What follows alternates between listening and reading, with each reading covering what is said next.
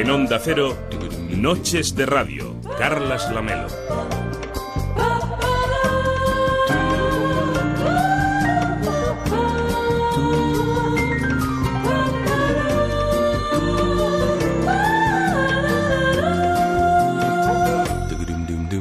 ¿Qué tal? Muy buenas noches. Hoy venía caminando por la Rambla y pensaba en los turistas. Y es que en la Rambla de Barcelona tenemos los que queráis, corretean como hormigas por este bulevar buscando un recuerdo o una selfie para subirla a las redes sociales y demostrar a sus allegados que se lo pasan genial en sus vacaciones comiendo paella, haciendo fotos a los monumentos de Gaudí o saboreando unas tapas o unos churros que anda que no hace calor para tomarse unos churros en pleno mes de agosto, pero ellos ahí que se los zampan cada tarde. No es que vayamos a hablar hoy de la gentrificación y de la gestión del turismo en nuestro país, de eso ya van sobrados estos días los informativos, nosotros pensamos en otro tipo de turistas, aquellos que están entre nosotros y no les vemos.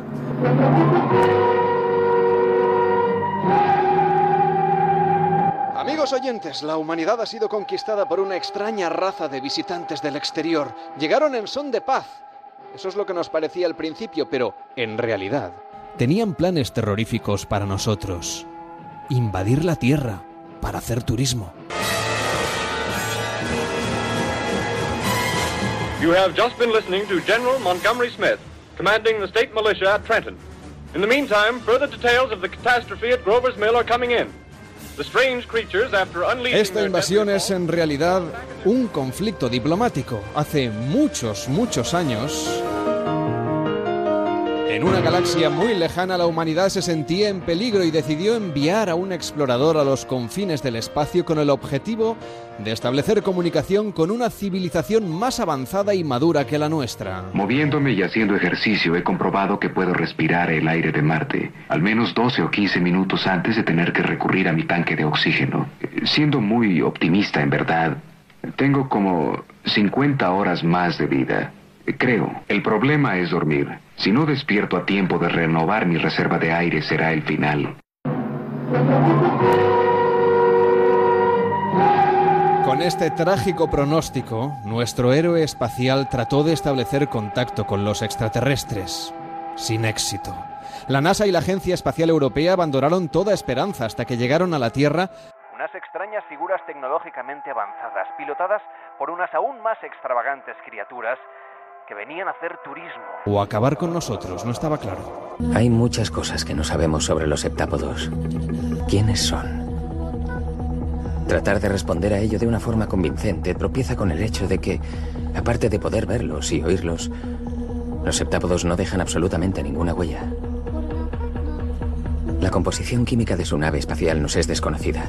El casco no emite residuos, gases ni radiación.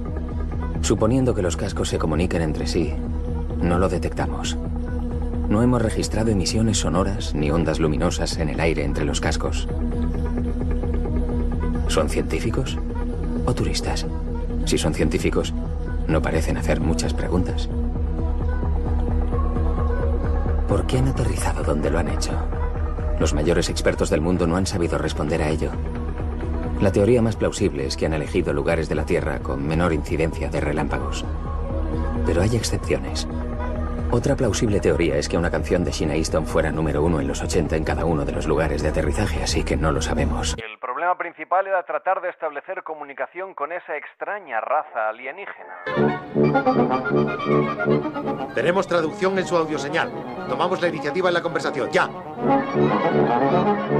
No hubo mucho éxito ni con la música, ni ofreciéndoles churros, ni invitándoles a pasar unas vacaciones en Benidorm. Los extraterrestres se marcharon por donde habían venido sin dar respuesta a todas nuestras preguntas.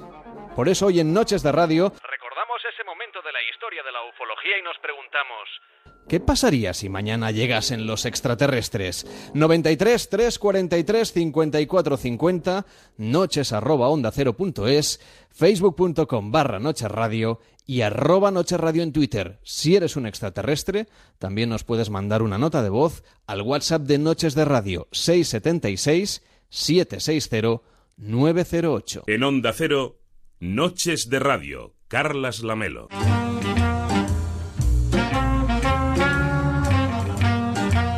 El cóctel de esta noche.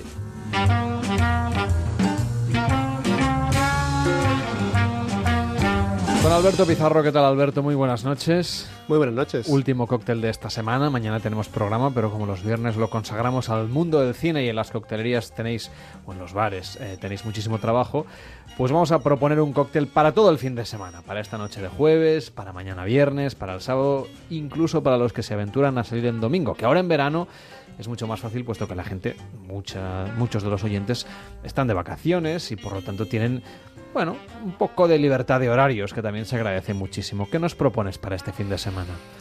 Pues hoy os traigo un cóctel que se llama Alba. Alba. Porque está pensado para cuando sale el sol por la mañana. Bueno, en fin, ese punto de, de cuando estamos justo, justo, justo viendo los primeros rayos de luz. ¿O no? Me has leído la mente, prácticamente. Hombre.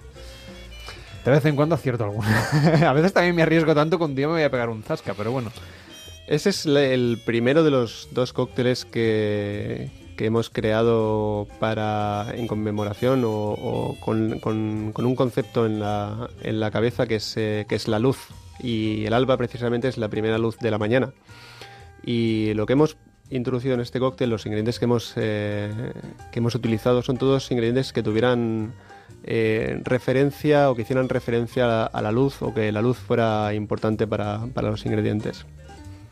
Y entonces esta combinación o cómo uno encuentra la inspiración en los primeros rayos de sol de un día, de, un alba cualquiera, de, un amanecer cualquiera, como para convertirlo después en una copa. Muy sencillo, utilizando ingredientes que hayan estado en barrica.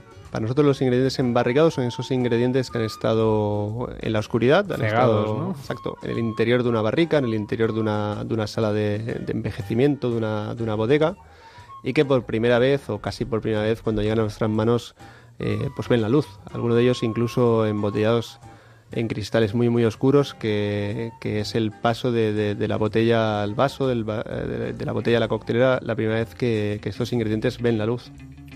Y entonces, cuando os ponéis a ello, ¿cómo lo preparáis? El cóctel alba tiene 5 centilitros de un brandy de Jerez, un brandy, un brandy embarricado durante, durante, años, con unas condiciones de humedad, con, una oscuridad casi, casi, casi total, con unas notas eh, a canela, con unas notas a naranja increíbles, uno de los productos que quizás nos identifican más como, país, el brandy de Jerez.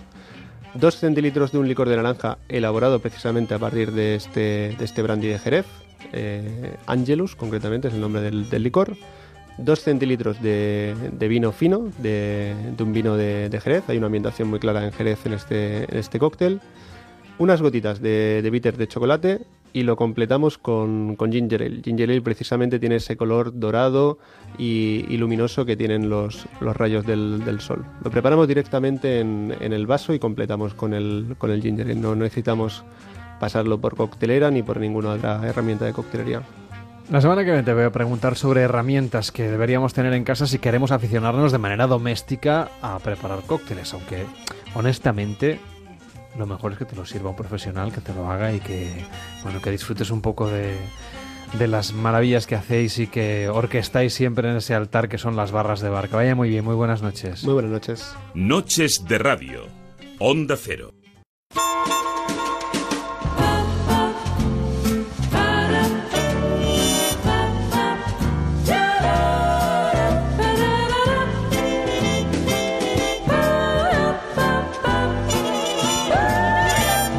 Participa en Noches de Radio 93 343 5450.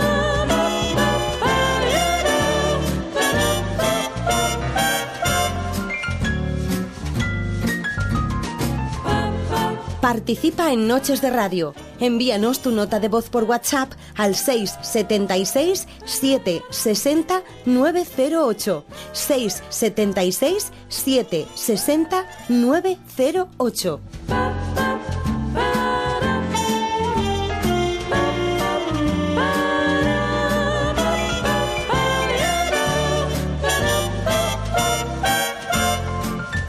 Vez se oyen más voces que apuntan a descubrimientos inmediatos sobre la vida de la Tierra, o más bien, mejor dicho, sobre la vida en otros planetas. No se trata de una ficción hollywoodiense, de cualquier invasión marciana.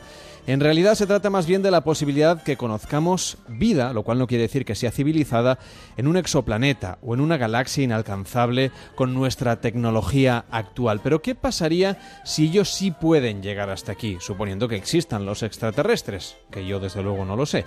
Pero si existiesen y viniesen aquí, ¿cómo les recibiríamos? ¿Vendrían a hacer turismo como ET, que recordemos que era biólogo en principio, y venía a analizar las plantas de la Tierra?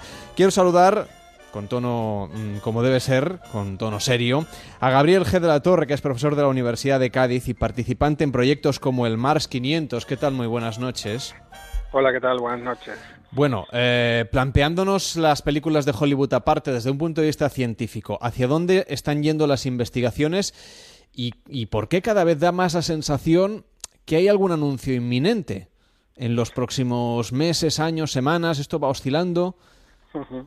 Bueno, en realidad eh, lo que sí parece que cada vez está más cerca es el descubrimiento de vida, en este caso no sería eh, inteligente, pero el hecho de que se vaya a descubrir vida fuera de la Tierra, eh, yo creo que, bueno, será cuestión ya de pocos años o incluso quizá meses, ¿no?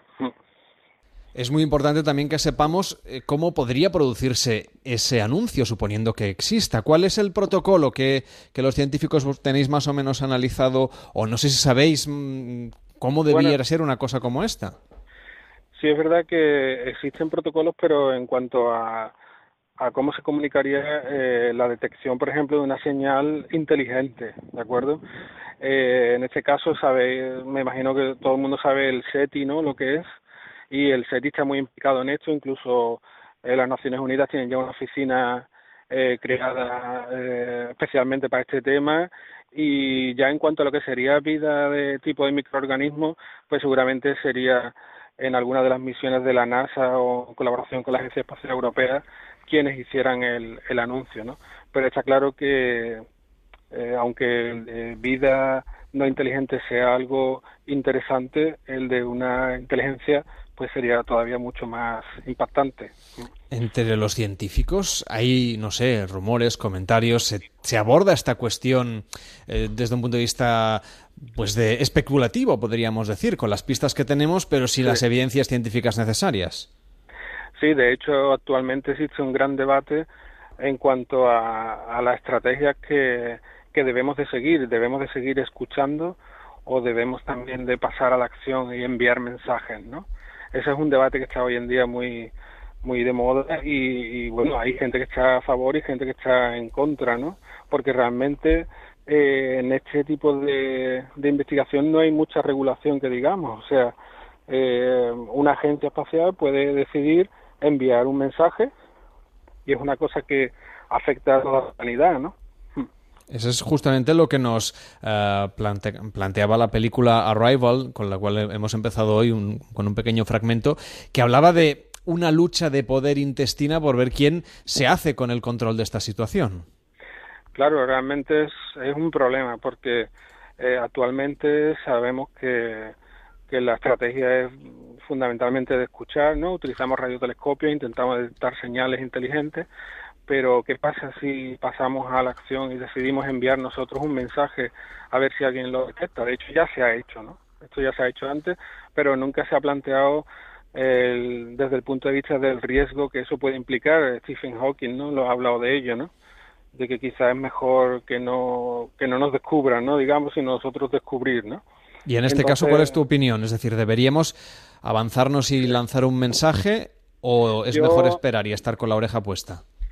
Yo realmente mi opinión en este tema es que al ser algo que afecta a, toda la humanidad, ¿no? Pues debería hacerse no a iniciativa de ningún científico ni de ninguna agencia, sino tendría que ser algo que, tuviera el consenso, ¿no? De todas, eh, quizá a lo mejor en Naciones Unidas o algo así. Realmente es un peligro porque no sabemos ante qué nos enfrentamos, ¿no? Vamos no sabemos si se lo van a tomar bien o se lo van a tomar mal. ¿Y cómo sería ese mensaje? ¿Cómo les podemos mandar un mensaje? Pues eso es lo que los partidarios de, del Active SETI, ¿no? Que se llama, eh, es lo que están debatiendo, ¿no? Si se debe de enviar eh, mensajes de tipo cultural o de qué otro tipo, ¿no? Porque también es, cierto que podemos caer en el error de dar una falsa imagen sobre nosotros mismos, ¿no? Pues claro, si enviamos mensajes eh, culturales o de nuestras grandes obras, ¿no? De, del arte o de incluso nuestro conocimiento científico, eh, deberíamos también de enviar lo que es negativo, ¿no? De nosotros, ¿no? y todo eso se está debatiendo. Sí. Bueno, y también podría haber un problema de interpretación, es decir, nosotros podemos mandar un, cuadro de Goya, por ejemplo, o una sinfonía de Beethoven, y que eso se malinterprete, mm, porque claro, nuestros referentes culturales son nuestros. Efectivamente, ese es uno de los riesgos. Otro de los riesgos es que no supieran que estábamos aquí y a raíz del mensaje ya sepan que estamos aquí y vamos a suponer que fuera una civilización pues que no fuera amigable, que fuera hostil, ¿no? Entonces, en este caso, eh, si nos encontramos ante esta diatriba, ¿quién tiene el poder de acabarlo decidiendo? Apuntabas a las Naciones Unidas, pero no sé si ya hay un protocolo, si la ciencia está tratando de averiguar quién debería tomar esa decisión, porque hablar en nombre de la humanidad no es fácil. Exactamente. Eh, realmente el riesgo yo creo que ahora mismo está en que no existe un consenso o no existe eh, un acuerdo sobre cómo actuar ante este tipo de situaciones. Eh, probablemente fuera un poco eso, una lucha de, de diferentes agencias por intentar hacerse con, con el, el anuncio, pero realmente a nivel planetario, entre otras cosas, bueno, no nos ponemos de acuerdo en muchas cosas, ¿no?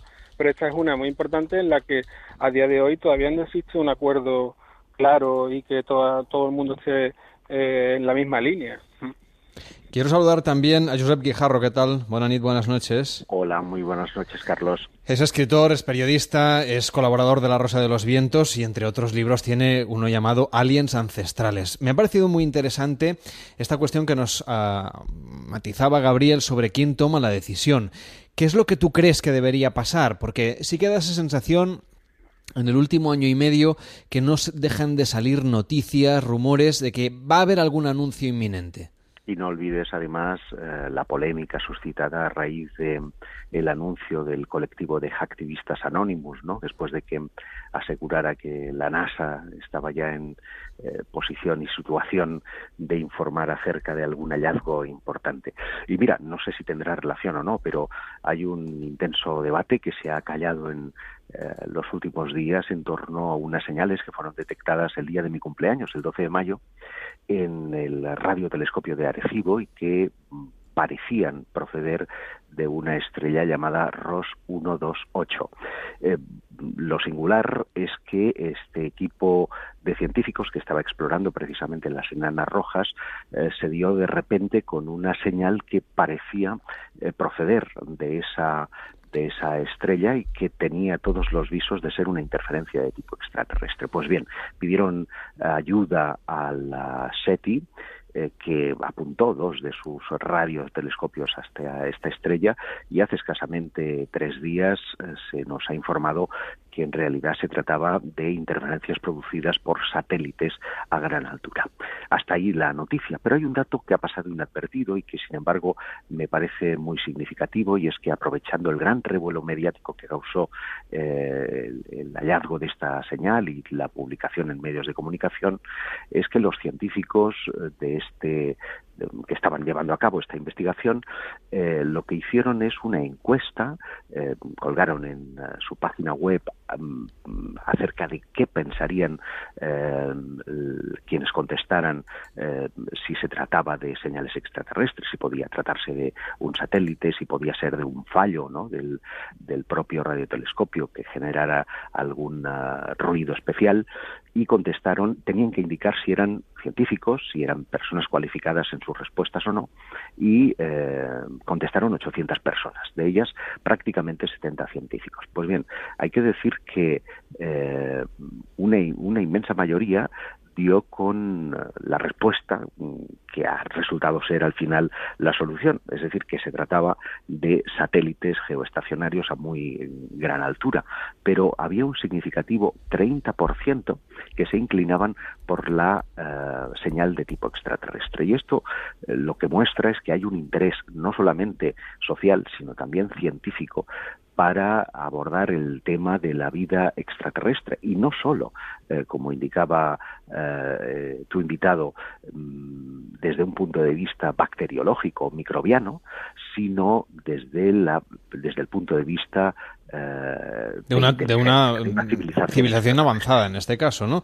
Eh, claro, Josep, nos decía, nos decía Gabriel de la Torre eh, que existe la posibilidad o el debate científico sobre si debemos seguir escuchando señales que llegan del exterior o si quizá deberíamos atrevernos a lanzar algún mensaje, una sonda. de, hecho, Carlos se ha mandado. Yo quiero recordar aquí el, un episodio que no deja de ser una curiosidad que hoy nos sonroja y es que eh, tanto las eh, sondas Pioneer eh, llevaron consigo sendos mensajes en sus en, sus naves que consistían en una serie de discos sí unos grabados no efectivamente con con un dibujo de un hombre y una mujer caucásico. efectivamente con la mano alzada y, hubo después otra misión en la que se incorporó incluso un disco de vinilo en oro para que no se deteriorara con canciones, con sonidos de la tierra, con mensajes de los gobernantes, claro, pero nos olvidamos de mandarles el tocadiscos, que es una cosa que a mí siempre me ha llamado la atención.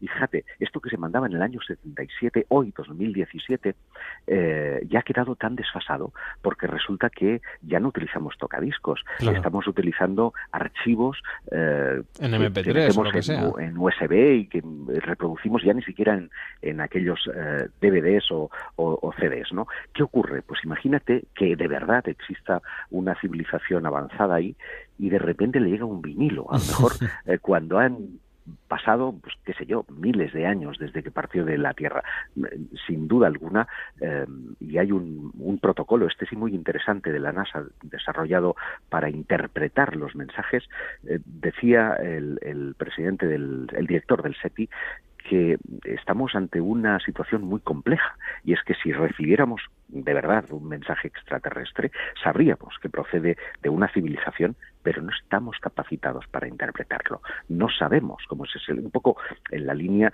también de lo que suscitaba la película que decías tú al principio, ¿no? La llegada de Arrival.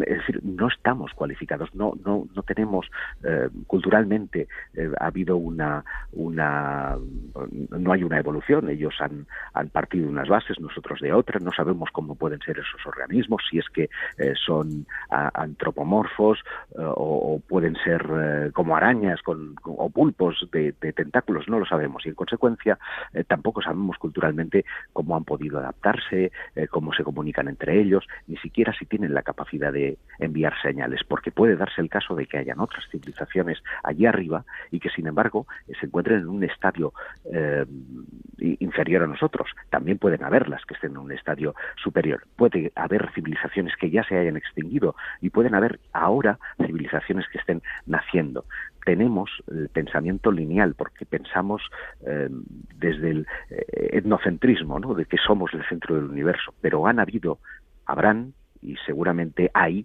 civilizaciones más allá de las estrellas. Además de, esas sondas Pioneer, que por cierto, yo no sé qué ha sido de ellas. ¿Tenemos noticia de si siguen por ahí dando vueltas? O... Sí, sí, siguen, ¿verdad? Y se sigue recibiendo señales eh, Señal, sí, sí.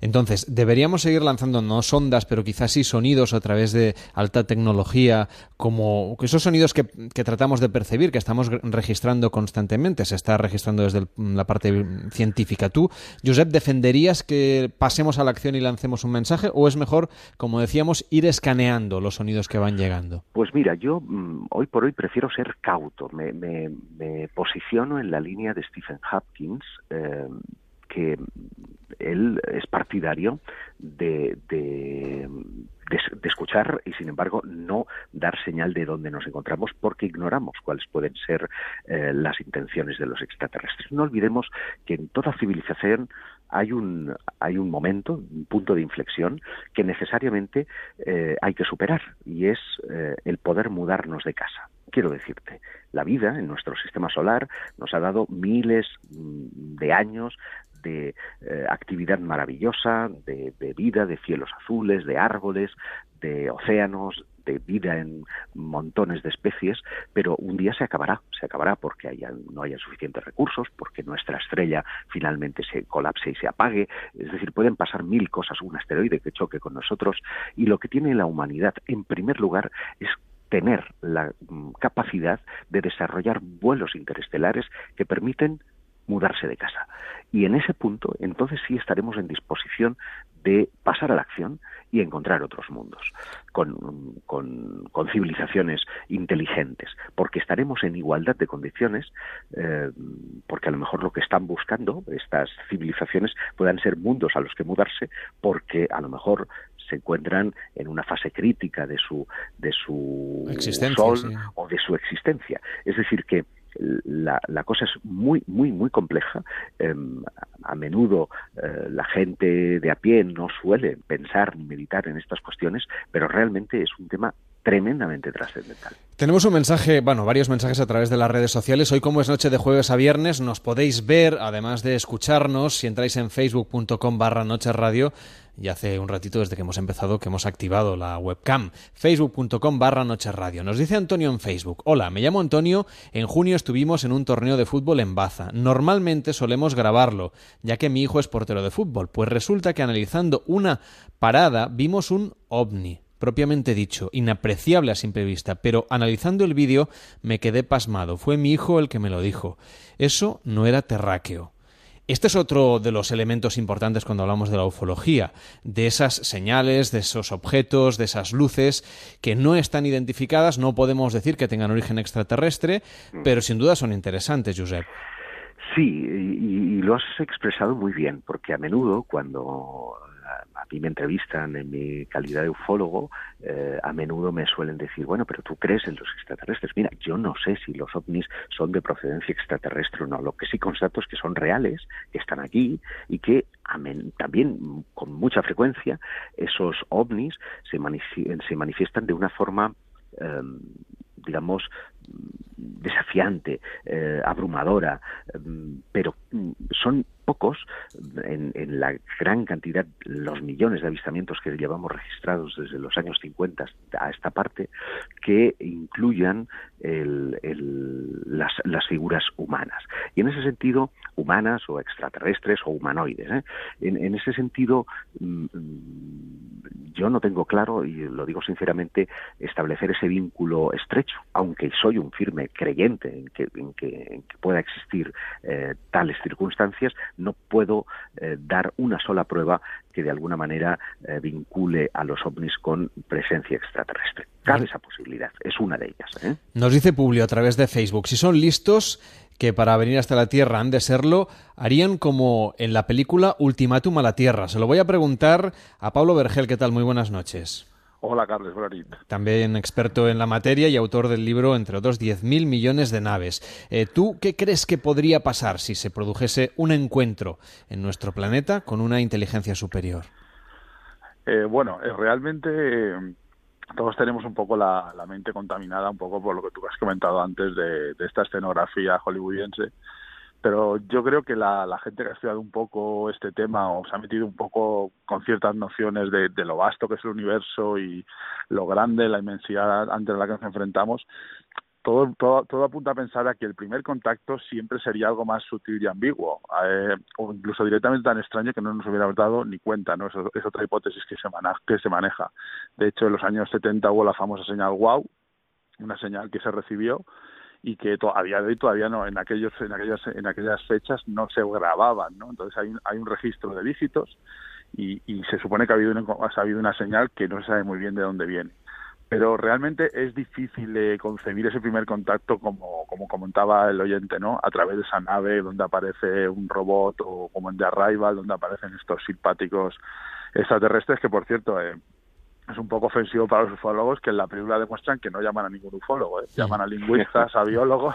Porque hay que traducir lo que de momento era lo importante. Bueno, dice Igben a través de Facebook, no olvidemos la posible teoría de que seamos un experimento extraterrestre y por tanto nos vigilen y, tengan, y nos tengan controlados. A ver, ¿cómo lo veis? Tanto Josep como Pablo como Gabriel.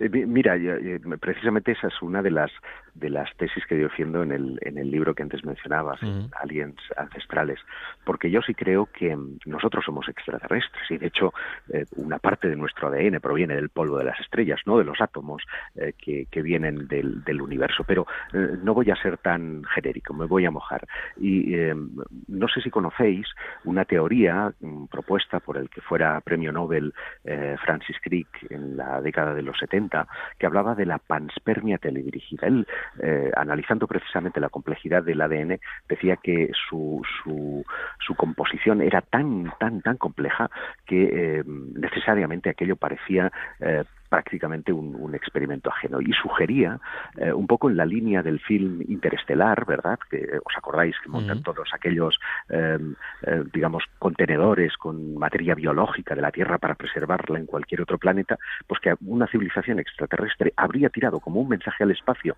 esa cantidad de, de ADN y que en algún lugar del universo, por ese efecto mágico de la gravedad, pues fuera a parar al, a algún eh, planeta como era la Tierra, donde germinó y eh, terminó siendo precisamente lo que hoy somos, seres humanos. Tenemos más mensajes que nos llegan a las redes sociales. Dice DS, algunos ovni pueden ser también perfectamente prototipos de naves, aeronaves, dice militares, pero no van a decirlo, claro está. Eso también es una opción, Josep. Sí, bueno, de hecho, eh, así lo manifestó precisamente un teniente coronel norteamericano eh, coincidiendo con el 50 aniversario del fenómeno ovni en una rueda de prensa muy graciosa en la que venía a decir que todos los ovnis eran ingenios eh, militares, eran ingenios prototipos que mm, les iba muy bien que se confundieran con ovnis porque así los rusos les tenían despistados. Pero bueno, eso es muy pueril es decir, eh, es evidente que habrán eh, prototipos que, por otra parte, si son prototipos, se hacen volar en zonas acotadas a tal fin porque pueden fallar y dejan de ser secretos.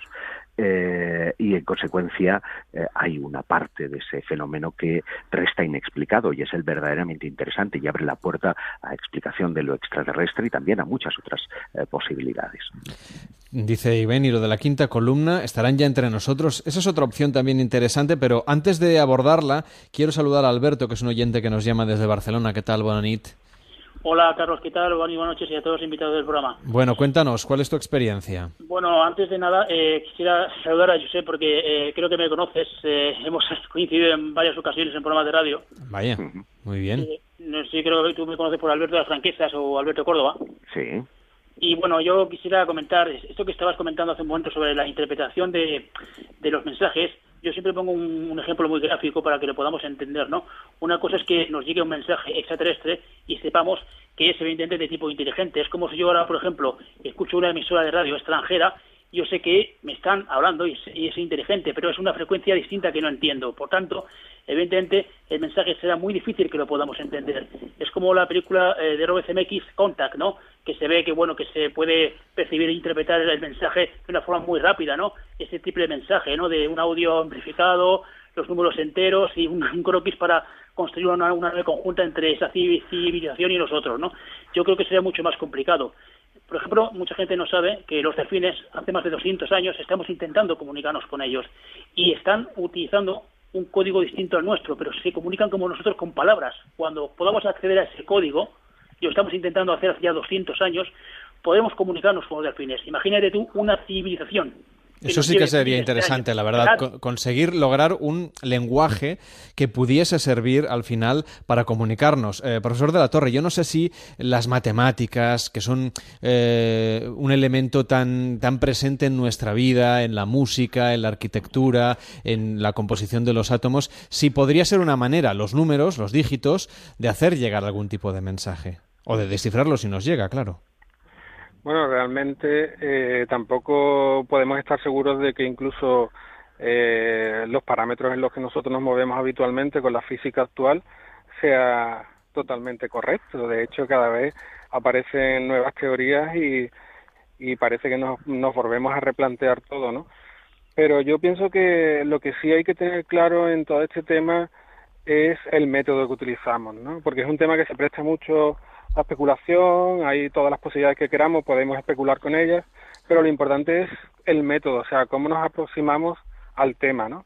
Entonces aquí en el tema de los mensajes es verdad que eh, es difícil, ¿no? Saber incluso si nos ha llegado un mensaje.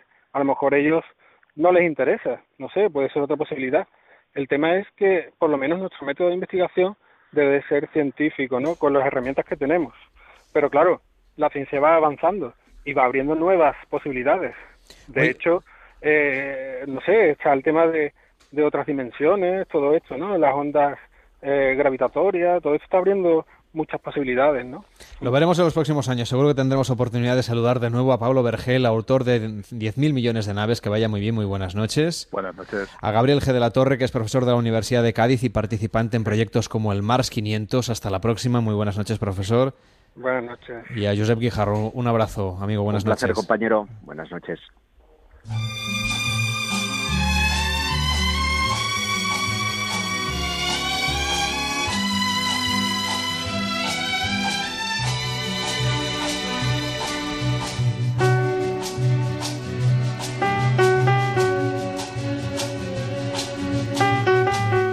Es la una de la madrugada y 41 minutos, las 12 y 41 minutos en Canarias. Ahora sí que merece la pena encender eh, el ordenador o la aplicación móvil para ver a Elia Quiñones, además de escucharla. Sobre todo para escucharla, porque nos va a decir cosas interesantísimas.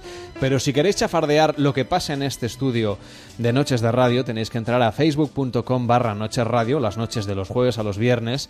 Encendemos la webcam para que nos veáis. No es que haya mucho que ver pero mm, ya que no podemos ver extraterrestres, por lo menos ver a los que hacemos el programa. Sin faltar, ¿eh? ¿Qué tal, Elia Quiñones? ¿Cómo estás? Buenas noches. Muy bien, buenas noches. Bueno, Elia sí que merece la pena verla, pero claro, mmm, sobre todo escucharte. Eso, eso, así me gusta. Porque a mí me parece un poco sexista que dijera eh, Ah, que, que muy tú bien. solamente, o sea, que porque eres una chica hay Bravo, que verte. Pues bravo, no, yo a mí también, y a David, y, y- y a quien haga falta. Perfecto. Bueno, hoy vamos a hablar de cine y de psicología, como es habitual con Elia Quiñones, que nos plantea una película muy reciente, una película del año 2017, se titula La espera, de Piero Messina, y que aborda de fondo el engaño, pero también la pérdida, el duelo, con un papel fantástico, parece hecho a medida para Juliette Binoche. Hemos sufrido una terrible pérdida. Mi hermano ha muerto. Lo siento mucho. No lo sabía. Todo ha sido muy rápido. Y por eso no está aquí, Giuseppe. Tengo que volver, me esperan.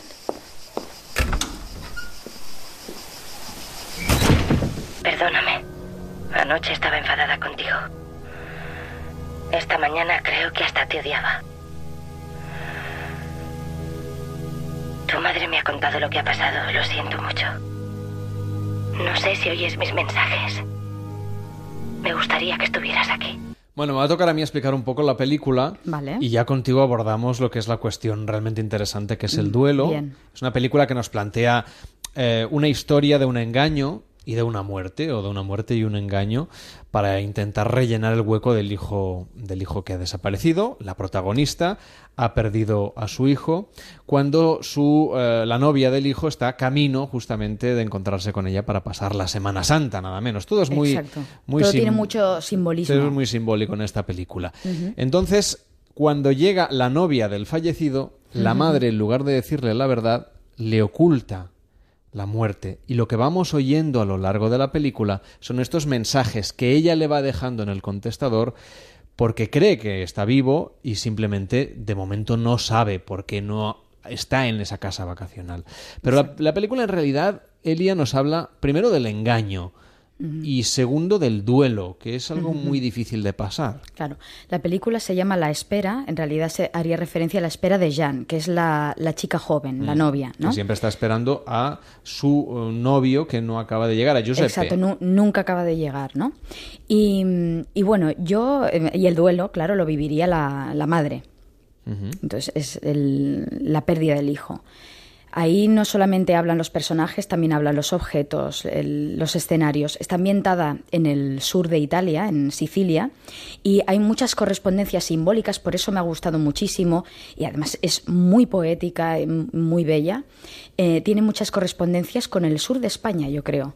Y incluso se la, Bueno, la el tiempo Santa. es en Semana Santa. La Semana Santa y la procesión que se ve perfectamente podría ser de cualquier municipio español, de, Exacto. cual- de cualquier parte. Y los símbolos culturales pues son mediterráneos, son de tipo cristiano, ¿no? Porque justamente hay una analogía em, entre... Mira, por ejemplo, la primera escena ya es, es un funeral cristiano, sale el Cristo crucificado, ¿no? que es el símbolo del sufrimiento. El sufrimiento, subferre, soportar. ¿No?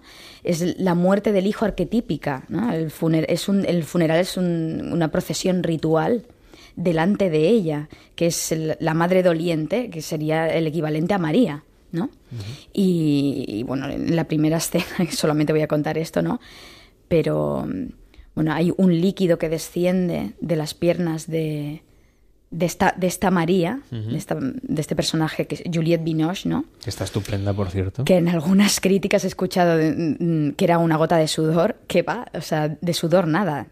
Más bien el simbolismo sería el, flujo vaginal o el flujo uterino, que simboliza el dolor por la pérdida del hijo. ¿no? Bueno, está cargada de, símbolos, mm, la verdad, Hay que verla con los que nos podemos identificar. es una película con, un, fin, con una mm, presencia estética muy importante. Exacto. Y hay una cosa que he escuchado en las críticas. Em, bueno, la acusan de que el argumento es muy simple y que no da para una película de dos horas, ¿no? Pero yo eh, soy bastante crítica con estas críticas, porque eso lo que denota es que estamos acostumbrados a que pasen muchas cosas en las películas, ¿no? En los productos culturales que se nos ofrecen, que pasen muchas cosas. Estamos acostumbrados a entretenernos y a distraernos, pero no a detenernos en lo que es. Y es justamente, em, justamente esta película nos detiene en ese estado emocional de, duelo y de espera. Tenemos muchos oyentes que nos están escuchando alrededor del mundo, tenemos que decir, porque Carlos Silva, por ejemplo, nos escribe en Facebook, buenas noches desde Elvas, en Portugal, Maite, buenas noches desde Bocholt en, o Bocholt en Alemania, no, yo no sé alemán. Buenas noches desde Algeciras, ya nos queda más cerca, y buenas noches desde Madrid, dice Julia Fernández. Buenas noches a todos. Hoy, como es noche de jueves a viernes, encendemos la webcam y en facebook.com barra noche radio nos puedes ver, además de oírnos. Hoy estamos hablando del duelo a propósito de esta película de Piero Messina, que por cierto no había dicho el nombre de, ah, quien la dirige. Es italiano. Eh, es La Espera, es una película fantástica, donde, como decíamos, vamos oyendo a través del contestador automático automático esos mensajes que la novia le va dejando a su novio porque no se acaba presentando en el lugar de las vacaciones, en realidad porque está muerto, pero es que la madre no le confiesa la verdad. Estoy haciendo la maleta, no sé qué llevarme. ¿Tengo que comprar algo para Pascua? Un regalo. ¿Vosotros lo hacéis o no? Te llevaré tus gafas, las que están rotas. Te las dejaste en mi casa. Ah, tengo una mala noticia para ti. Me vas a odiar, pero me he comprado una guía. A cambio me llevaré el vestido que te gusta, el rojo. ¿Crees que es demasiado ligero? Llámame en cuanto oigas esto y antes de que salga, claro. ¿Dónde estás, Giuseppe? He hablado con tu madre, le he dicho que no he podido contactar contigo y que llegaré mañana en avión. Tenía una voz rara, ha sido muy extraño. He debido de parecerle una completa idiota. Llámame cuando... Yo no sé cómo se puede ocultar una cosa como esta emocionalmente, porque la madre le engaña, le dice que en realidad quien ha fallecido es un hermano suyo. Y, bueno, no hay manera de que le diga la verdad, tampoco la deja salir de las dependencias de ese lugar, la va controlando como una madre sobreprotectora y a mí me ha dado la sensación que utiliza a la supuesta nuera para rellenar el hueco afectivo que le deja a su hijo. Claro, porque Em, la, nuera, entre comillas, eh, representa, eh, es un eslabón que la, que la une, que la vincula todavía al, a su hijo. Bueno, que de ahí, tiene esa figura alegórica en la, en la procesión de la Semana Santa y no vamos a contar. Efectivamente. Hay una cosa muy interesante de esta película y es que nosotros, que estamos acostumbrados a la muerte en ficción, ¿no? que, estamos acostumbrados a las películas de Hollywood, cómo se nos ofrece muerto tras muerto sin pena ni gloria, ¿no? Y lo, que importa es la muerte que sea muy espectacular y acrobática, ¿no? Pero luego no importa el muerto en absoluto. Ni sus Esta película, ni sus ni nada, ni se llora, ni, ni nada, ¿no? Pues esta película es justo todo lo contrario. Es que el muerto nunca aparece en la película no se ve, en ningún momento se ve. Es un poco cinco horas con Mario. Claro, ni se sabe cómo ha desaparecido, ni, ni importa, porque lo que importa es el, el, rastro, ¿no? la huella que ha dejado esa muerte sentida, ¿no? el, el sedimento. Y sobre todo esa necesidad de suplir al ser querido que ha desaparecido. Buenos días. Buenos días. haberme llamado. ¿Llevas mucho despierta? No quería molestarla. Pensaba ir al pueblo a dar una vuelta. ¿Al pueblo? Bueno, por decir algo. No hay gran cosa que ver en el pueblo. Con este sol es mejor pasear por la propiedad. No te la he enseñado, anda, ven, te acompaño. ¿Qué es lo que le pasa a una persona cuando pierde a un ser querido? En este caso, una madre que pierde a su hijo, que es eh, la muerte antinatura, ¿no? desde un punto de vista antropológico, desde un punto de vista psicológico, social. ¿Qué les pasa a estas personas y cómo se reponen a este golpe? ¿Tratan de rellenar, como decíamos, el hueco que queda con otras personas, con otros sentimientos? Bueno, lo primero, la primera fase es la negación. Esto no puede haber sucedido, esto no me puede haber sucedido a mí, no puede ser, no puede ser, ¿no? Existe mucha, hay una emoción que está muy olvidada normalmente y es la sorpresa. Muchas veces, bueno, y en este caso seguramente que fue una sorpresa, aunque no aparece, ¿no? porque no se ve el momento de la muerte. Pero negación, sorpresa, eh, desconcierto, incluso puedes tener momentos en que, en que pierdes la, noción del tiempo y que te puedes hasta disociar.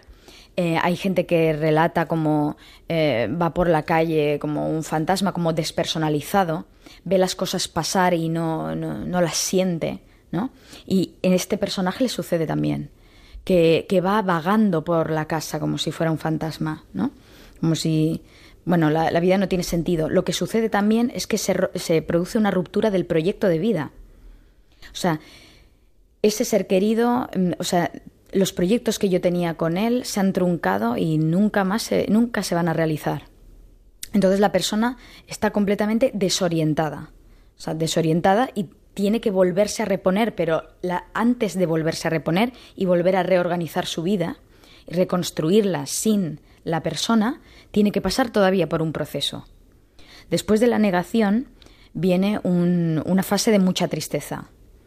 Estos son, a ver, las fases no somos máquinas, ¿no? Mm. Pero son generalidades que se, pueden que ser se observan. minutos o pueden ser días, ¿no? Claro, desde luego.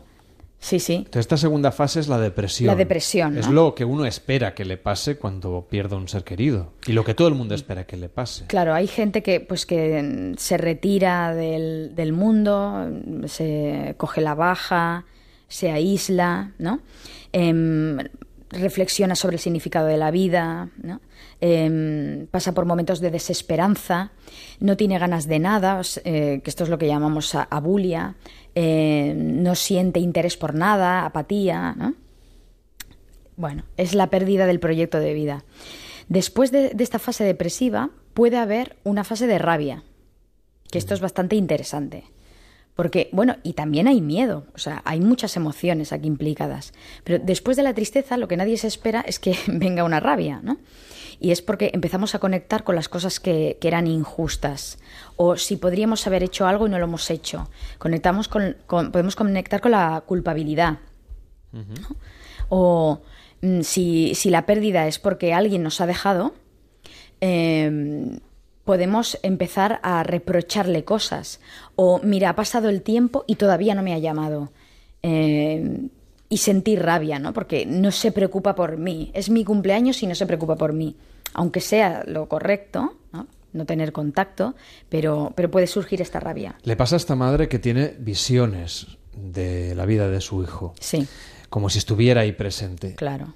¿Eso hay personas que pueden llegar a sentirlo? Claro, por supuesto. ¿Y tanto? ¿Y cómo gestionar esa situación emocionalmente? Hay que vivirlo. Sencillamente, lo que hay que intentar, justamente, se confunde, lo que pasa normalmente pasa con los duelos, es que se confunde el proceso con el problema. La gente pregunta, ¿cómo supero el duelo? Y la pregunta no es correcta. La pregunta correcta sería, ¿cómo supero el sufrimiento? La respuesta es mediante el duelo. O sea, el duelo es la solución. el duelo es el, proceso, ¿no? el dispositivo psicológico que se activa cuando tenemos una pérdida. Y es un proceso, es, es natural. Y lo que hay es que vivirlo. O sea, los duelos pueden ser patológicos, se pueden, se pueden patologizar, pero si los interrumpimos ¿No te da la Mm. sensación, Elia, que, por ejemplo, en las grandes ciudades y en la sociedad contemporánea, el duelo socialmente tiende a cortarse? Quizá antes también nos pasábamos, ¿no? Cuando la gente estaba dos años, otros años sin salir de casa, Sí, vestidos sí, de sí, negro, etcétera, etcétera. Pero ahora los funerales son express, es decir, el, Claro. el cadáver, eh, la persona fallece hoy, el cadáver se expone al día siguiente y Rápido, rápido. y en pocas los- horas Exacto. eh, ya está hecho el sepelio. Claro, yo creo que eso es bastante negativo porque luego surge de una manera descompensada más adelante. Pero no podemos hacer como que no ha pasado nada cuando ha pasado algo. Nos hemos hecho intolerantes al dolor. Intolerantes. A cada dolor nos tomamos una pastilla. Pues no es de extrañar que nos tomemos pastillas también para el, para el dolor emocional, para el, el dolor moral. Hay- Evidentemente. Cuando alguien acude a un funeral, también lo lógico es ponerse del lado de la familia, escuchar, pero mm, a veces le sale a muchas personas con la mejor de las intenciones, bueno, hay que seguir adelante, ¿no? La vida es muy larga. Claro. Eh, mensajes un poco optimistas. Claro. ¿Esto ayuda a las personas que padecen eh, un duelo o no? esto generalmente sienta como un tiro. ¿no? Lo que pasa es que somos comprensivos y entendemos que la gente Lo pues hace no, de lo buena hace fe. de buena fe y no lo sabe hacer de otra manera. Porque es que, es que claro, em, tú te encuentras con una persona que ha sufrido una pérdida muy importante, no sabes cómo reaccionar. La mayoría de gente no sabe cómo Es que reaccionar. tampoco es fácil, claro. No es, no es nada fácil, es una situación muy incómoda. En realidad la cosa es más sencilla de lo que nosotros la queremos hacer. Eh, sencillamente es estar presente y ofrecer a la persona la ayuda que, que necesite, pero la tiene que pedir. Estar ahí, estar ahí, em, escuchar, abrazar, dar apoyo psicológico, da- dar apoyo físico si hace falta, lo que haga falta. Pero en ningún caso intentar cambiar la emoción de tristeza por alegría, porque eso es que, es que no sienta bien, no es coherente con, con cómo está la persona. La persona en ese momento no va a salir de fiesta, no va a salir de compras, no va a hacer nada. Eh, o sea, necesita vivir lo que está viviendo. Y desde un punto de vista, pensando, por ejemplo, en la resignación, también hay mensajes de resignación Sí. Que se trasladan y que al final es lo que acaba asumiendo la persona que está sufriendo el duelo, ¿no? Claro. Es que Hay no que es lo mismo. resignarse, Es que, Elia. para empezar, no es lo mismo resignación que aceptación. No es que no, no es lo mismo. Y, de hecho, la aceptación, o sea, mm, decir eso, por ejemplo, en el funeral, es, es, una, es prematuro. Es completamente prematuro, porque la persona primero tiene que asimilar que, que la persona ha fallecido, ¿no? Entonces, ¿qué deberíamos decir para dar el pésame de manera adecuada? Claro, yo no Más te- allá del te acompaño en el sentimiento, que Claro, te acompaño en el sentimiento, cómo te encuentras, eh, estás bien, necesitas algo, em, estar. Si, la, si, si el- la persona que está de duelo pues necesita hablar, escucharla, ya está. Pero solo, más que hacer, dejar de hacer cosas que son que son un poco dolorosas. Pero bueno, por mucho que yo diga esto, la gente va a seguir bueno, soltando sus nosotros cosas. lo ¿no? contamos y luego cada cual evidentemente toma las decisiones que considere en su vida cotidiana. Pero aceptar y estar bien, eso es prematuro para cuando acabas de, de perder a alguien. ¿Cuál es el signo que quiere que, que nos hace pensar que estamos superando las últimas fases del duelo, que estamos aceptando lo sucedido y que por lo tanto vamos a reconfigurar nuestra vida? Pues la señal es, primero, que miramos hacia afuera y no hacia adentro, que miramos hacia el futuro y no hacia el pasado. Y, por ejemplo, en caso de, de las rupturas de pareja, es bastante, bueno, e- es bastante mm, significativo, porque podemos ver a la otra persona, podemos ver a nuestro ex con otra pareja y, que, y no nos afecta. O podemos contar lo sucedido, pero sin desmoronarnos emocionalmente. Podemos contar lo sucedido como un, como un cuento, como una historia, como algo que nos ha pasado, que superar no significa olvidar, ¿eh? ni muchísimo menos. O sea, es recordarlo, pero sin la carga emocional que nos provocaba al principio. Tenemos muchos mensajes que nos llegan a las redes sociales. Por ejemplo, Samuel dice buenas noches desde Gran Canaria. Eh, Carlos, buenas noches desde Elvas en Portugal. Este creo que ya lo había leído. Y Josemi, buenas noches desde Pineda de Mar. Unas voces balsámicas, nos dice. Muchísimas gracias a todos los que estáis ahí por acompañarnos, por, por, por darnos aliento y por estar al otro lado de la radio cada madrugada. ¿Qué tal, David Sarbelló? ¿Cómo estás? Muy buenas noches. Buenas noches. Tenemos oyentes en todo el mundo. No sé si es Sí. gente que vive fuera y, y que son españoles o que se han ido de vacaciones y no se desenganchan de Onda Cero, la cual cosa me parece una buena terapia vacacional. Claro, pero depende de dónde es. Igual tenemos que cambiar el indicativo y es mañanas de radio o tardes También, o sí. vete a saber Bueno, no de importa. radio. Que nos escuchen cuando quieran. Sí, Elia, que tengas una feliz noche y hasta la semana que Muchas viene. gracias. Nosotros nos vamos a las noticias de las dos, será la una en Canarias y a la vuelta tendremos más historias aquí en Noches de Radio. Prometemos no llamar a ningún extraterrestre, más nos gustaría. Lo Bueno. que, lo, bueno, lo que sí haremos es, es hablar de cine un ratito con Alberto Abuín. También aprenderemos a ligar en verano con Luis Tejedor y por supuesto tendremos la oportunidad de hablar de sexo, como suele ser habitual en noches como esta de jueves a viernes. Hasta ahora mismo.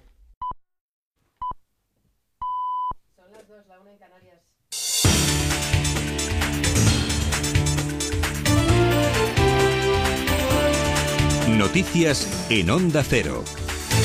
Buenas noches. Los restos mortales de la leyenda del motociclismo español Ángel Nieto han sido trasladados esta noche al tanatorio de Ibiza. El féretro ha abandonado la policlínica Nuestra Señora del Rosario escoltado por la policía y con el aplauso de vecinos y pacientes del centro hospitalario. Nieto ha fallecido esta tarde a los 70 años de edad por las lesiones que sufrió en un accidente de tráfico el 26 de julio. El campeón de 13 títulos mundiales ha fallecido acompañado por sus familiares. Los primeros días evolucionó favorablemente dentro de la gravedad y comenzó a experimentar síntomas de mejoría, pero la pasada madrugada sufrió un empeoramiento súbito que no ha podido superar.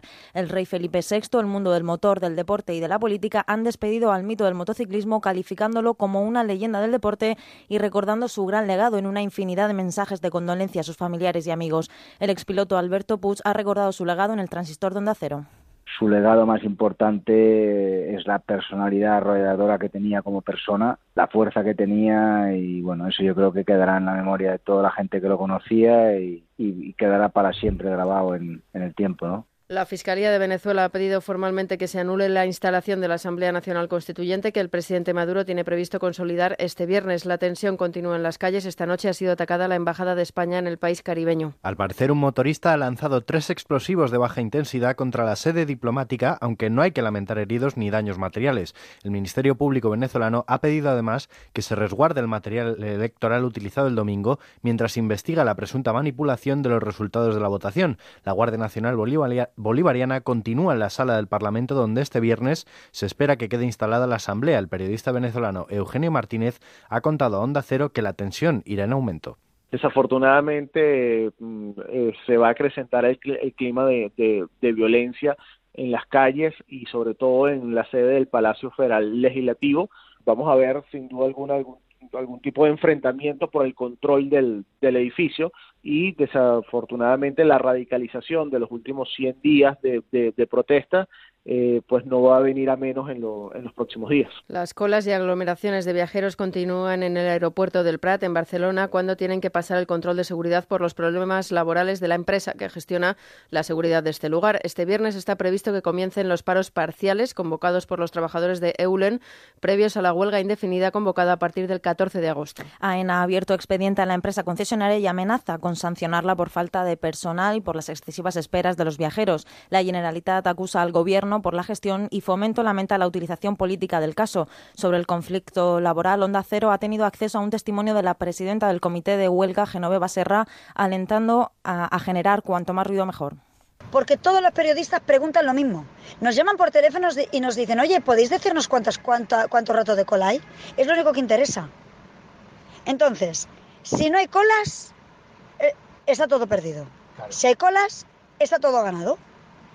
Es- ya está, no hay más. Es así de simple. La situación no cambia y la tradición nos puede, es lo que indican los datos del Ministerio de Justicia. El apellido paterno, en primer lugar, se sigue manteniendo justo un mes después de que entrase en vigor la reforma de la ley del registro civil. De los más de 35.000 nacimientos que han sido inscritos en julio, solo 193 han puesto el sobrenombre de la madre. La balanza sigue siendo sigue del lado de los padres y parece que todavía llevará tiempo conseguir que pase a un segundo lugar. En España son unos 23.000 menores los que llevan en primer lugar el apellido de la madre desde que la normativa fue aprobada. La costumbre, la tradición o incluso el desconocimiento pueden ser algunas de las razones como explica la genealogista Mireia Nieto. preferimos poner el apellido del padre en primer lugar por costumbre, tradición y en algunas ocasiones por desconocimiento, porque no estamos informados de que podemos intercambiar el orden que se ha seguido como costumbre y así pues seguimos con, con lo que en un principio el registro civil marcó como una obligación. Y en deportes, Mireia Belmonte ha vencido en la prueba de los 800 metros libres y suma una medalla más. Y ya van tres. La de Badalona sigue sumando éxitos en la Copa del Mundo de Natación. A este oro de los 800 se suman una plata en los 400 libres y un, y un bronce en los 200 mariposa. Belmonte ha logrado un tiempo de 8 minutos y 7 segundos, casi, casi 12, más rápida que la segunda clasificada, la chilena Crystal Kobrich. Y en atletismo, André de Grasse se perderá el Mundial de Londres por lesión. El veloncista canadiense de 22 años y campeón de los 200 en Río de Janeiro está llamado a ser el sucesor de Usain Bolt y se le esperaba con un papel destacado en la cita de Londres. Más noticias a las 3, las dos en Canarias y de forma permanente en onda ondacero.es siguen en compañía de Noches de Radio. Síguenos por internet en ondacero.es.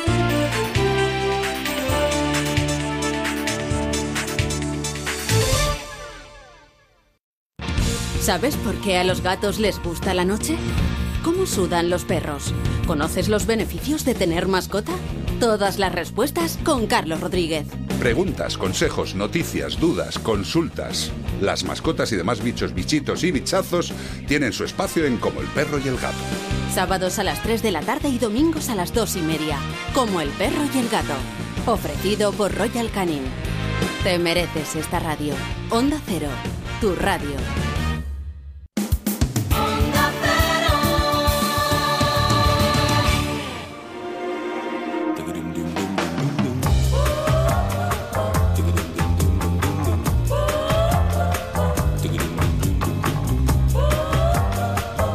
En Onda Cero, Noches de Radio, Carlas Lamelo.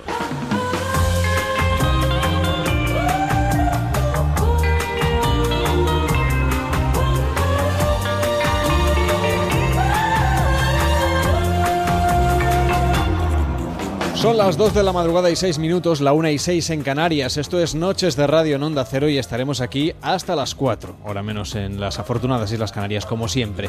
Y hoy, como es noche de jueves a viernes, además de escucharnos, puedes vernos en la webcam de Noches de Radio que está puesta ahora mismo en el estudio 1 de Onda Cero en Barcelona, desde donde hacemos este programa para todo el país y donde nos podéis mandar también mensajes. Por ejemplo, notas de voz de WhatsApp al 676 760 908 676 760 908 y también en las redes sociales en facebook.com barra noches radio y en arroba noches radio a través de Twitter. Dice Juan Carlos, por ejemplo, ahí, eh, ahí puede estar ya mi tocayo, nos dice por aquí, tenemos hola desde Cáceres, que es Charlie King quien firma, Alejandro dice buenas noches desde Sevilla, aquí estamos trabajando y escuchando la radio, mi compañero eh, Domingo y yo os saludamos. Pues un saludo a Alejandro y también a su compañero Domingo. Buenas noches desde Valladolid, dice Ruth y también desde Pineda de Mar, desde Gran Canaria, desde Elvas en Portugal, desde Alemania, desde Madrid.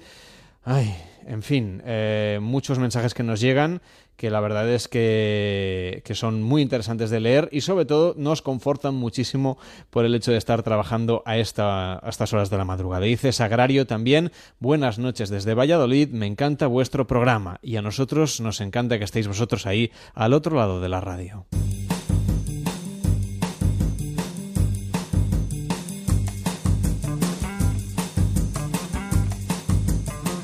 La peli de esta noche.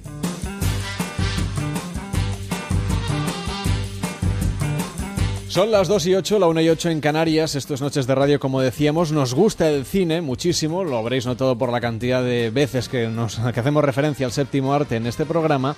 Pero nos gusta especialmente saludar a un gran experto en cine como es Alberto Abuín desde A Coruña. ¿Qué tal, Alberto? Buenas noches. Buenas tal? ¿Qué tal? Vamos allá con Million Dollar Baby. No respiras bien, por eso jadeas. Así que es tu cumpleaños, ¿eh? ¿Cuántos años tienes? 32, señor Dan. Y estoy aquí celebrando que me he pasado otro año trabajando de camarera, que es lo que hago desde los 13. Y según usted tendré 37 para poder dar un puñetazo decente.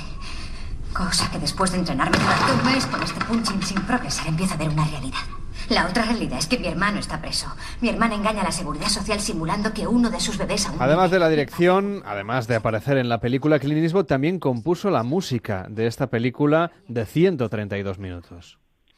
Sí, es eh, algo que le ha gustado hacer en su... Bueno, él lleva componiendo el tema principal de sus películas desde, perdón, si no me equivoco, tiene alguna alguna película anterior donde donde compuso algún tema eh, normalmente el compositor de sus bandas sonoras era Lenny Niehaus, que era un mm. jazzman de los años 50, del que mm, de, paso aprovecho para recomendar eh, algunos de sus discos. Y, pero el tema central, por así decirlo, lo, lo componía él. A partir de, de, Mystic River, creo, del anterior, y en unas cuantas él ya se hizo con, con para componer la banda sonora, me refiero. Además, este año en concreto esa banda sonora no pudo ser nominada por un tema de, fechas o una cosa así, que muchos eh, consideraban que la, que la podían nominar y todo. Volvió a pasar este año otra de esas, entre comillas, injusticias, aunque no tanto, porque para mí Million Dollar Baby, de todo este repaso que estamos haciendo, me estaba fijando ayer, de hecho, eh, creo que es la gran película de, de, todas, de, todas, de todas las 20 que, estamos repasando. Creo que es la que va a trascender al, al, paso de tiempo. Estamos hablando de una película de un, de un director que a esas alturas ya no tenía nada que demostrar. Venía de hacer eh, Mystic River, que a todo el mundo había dejado impresionado, pero ya en la década anterior, que se le había reconocido eh, su valía eh, con Sin Perdón, con ese western que hizo que a muchos les gustara el género, eh, después, de, haber, después de, hacer Sin Perdón se calca una película como Un Mundo Perfecto, después esa película tan atemporal y maravillosa que es Los Puentes de Madison. Son un director, actor, que ya no tenía absolutamente nada que demostrar y vuelve a conquistar el, corazón, nunca mejor dicho, porque creo que Million Dollar Baby es una película, hablando vulgarmente, que te toca la patata, eh, pues se marca esta tremenda, tremenda obra maestra, perfecta en, a todos los niveles perfecta de guion, perfecta de dirección y, sobre todo de, interpretación. Es uno de esos milagros en los que uno no ve al actor, ve al personaje. Hilary Swank está absolutamente impresionante. También hay que decir que Eastwood es un excelente director de, actores, pero creo que ella está, está increíble. ¿Qué decir de Morgan Freeman, que también por fin se llevó, se llevó, se llevó un premio? Y, una de las cosas que más me gusta de esta película es lo bien que utiliza la, la voz en off, que al final descubres que es la película está narrada por, el personaje Morgan Freeman y al final descubres que es la carta que él le envía a, a, los, a, los, a la familia de, del personaje Hilary Swan que, que siempre habían tenido una, una mala relación, ¿no? Pero me parece, como te decía, una película perfecta a todos los niveles, con muchísimas lecturas, esa historia de amor barra amistad, eh, la historia entre Frankie y el personaje Hilary Swan creo que está en esa línea que separa el amor de la amistad, o sea, no sé si entiendes lo que, quiero decir y, creo que está hecho con tanta sutileza, con, con tanta... Está tan bien escrita y dirigida la película que es que, que, es que bueno, que agarra enormemente. Y además Eastwood juega con, con, con, el espectador como si fuera un, combate de boxeo, ¿no? En, pues al principio te está llevando bailando un poco contigo y el momento del taburete que todos recordamos, el momento en el que eh, se le pone el taburete y ella está cayendo. Es el, momento en el que Eastwood te noquea como espectador y a partir de ahí hasta el final ya no deja que te levantes. Que es además un poco señal de la de identidad. Eh, si te fijas en, muchas de las películas de Clint Eastwood, sus, sus últimos 20 minutos son, son un poco así, ¿no? Son un puñetazo en el que no va a dejar que te, que te recuperes y te va a decir las cosas como son. Pues ha sido un placer charlar contigo de esta película. A lo largo de toda esta semana hemos ido repasando algunas de las películas que han ido ganando de manera cronológica el Oscar a Mejor Película en los últimos años y ya la semana que viene tendremos oportunidad de llegar al año 2005. Que vaya muy bien. Muy buenas noches. Buenas noches, Noches de Radio. Onda Cero.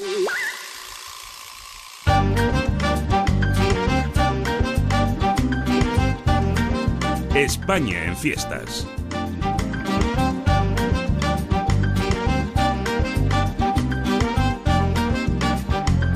Y ahora nos vamos a ir hasta Madrid para saludar a nuestro compañero de programa. ¿Qué tal? ¿Cómo estás, Manuel? Muy buenas noches. Muy buenas noches. Bueno, hoy te vas a perder la fiesta que tenemos aquí, porque hoy son juguetes sexuales para nosotros, es decir, para ellos. Bueno, pero siento muy cerquita viendo a través de la webcam que habéis activado en el Facebook, así Ya, que pero no, no- pasa nada. no es lo mismo, No es lo ¿eh? mismo tenerlo en la mano, pero bueno. No es lo mismo el sexo cibernético que real.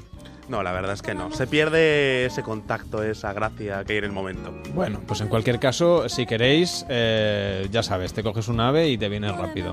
No un ave si me da- supersónico tendrá que ser, por eso. Por eso te digo, no sé si me va a dar tiempo. Va rápido, pero no tanto.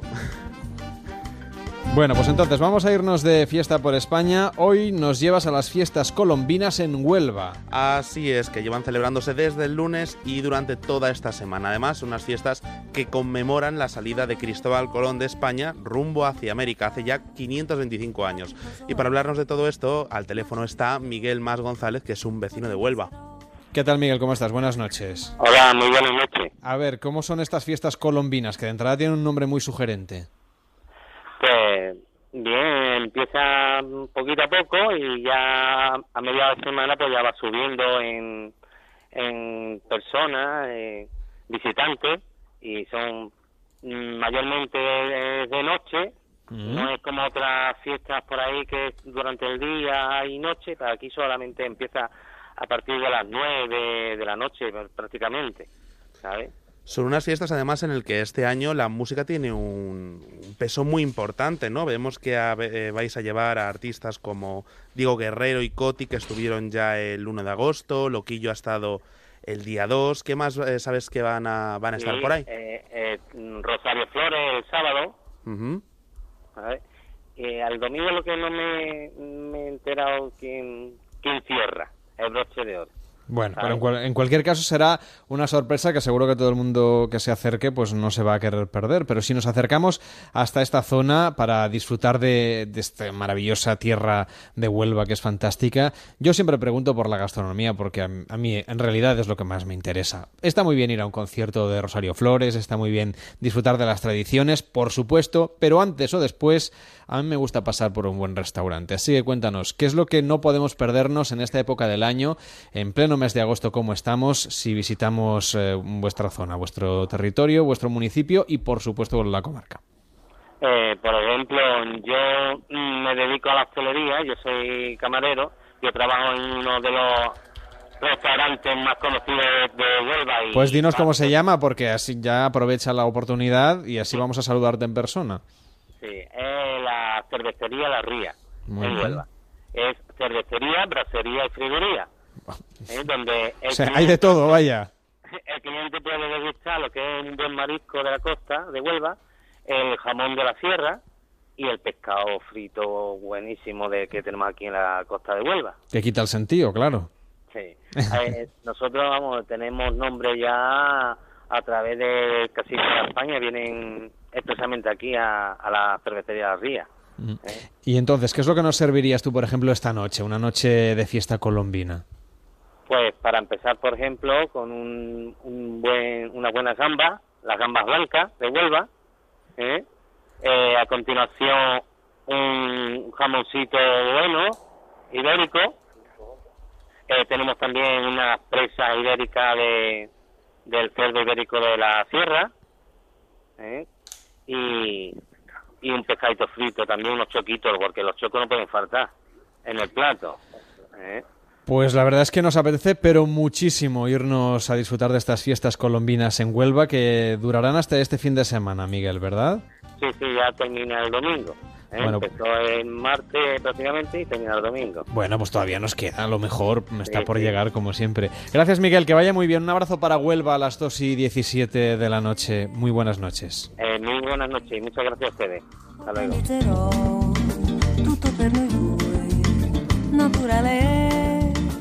Ci sarà anche lei, ti divertirai con gli amici suoi. E poi la notte buia si farà, En Onda Cero, Noches de Radio, Carlas Lamelo.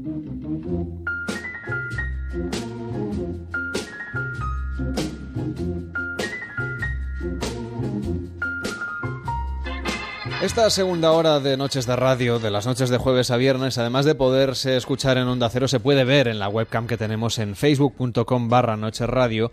Y es una noche que ya apunta mucho al fin de semana.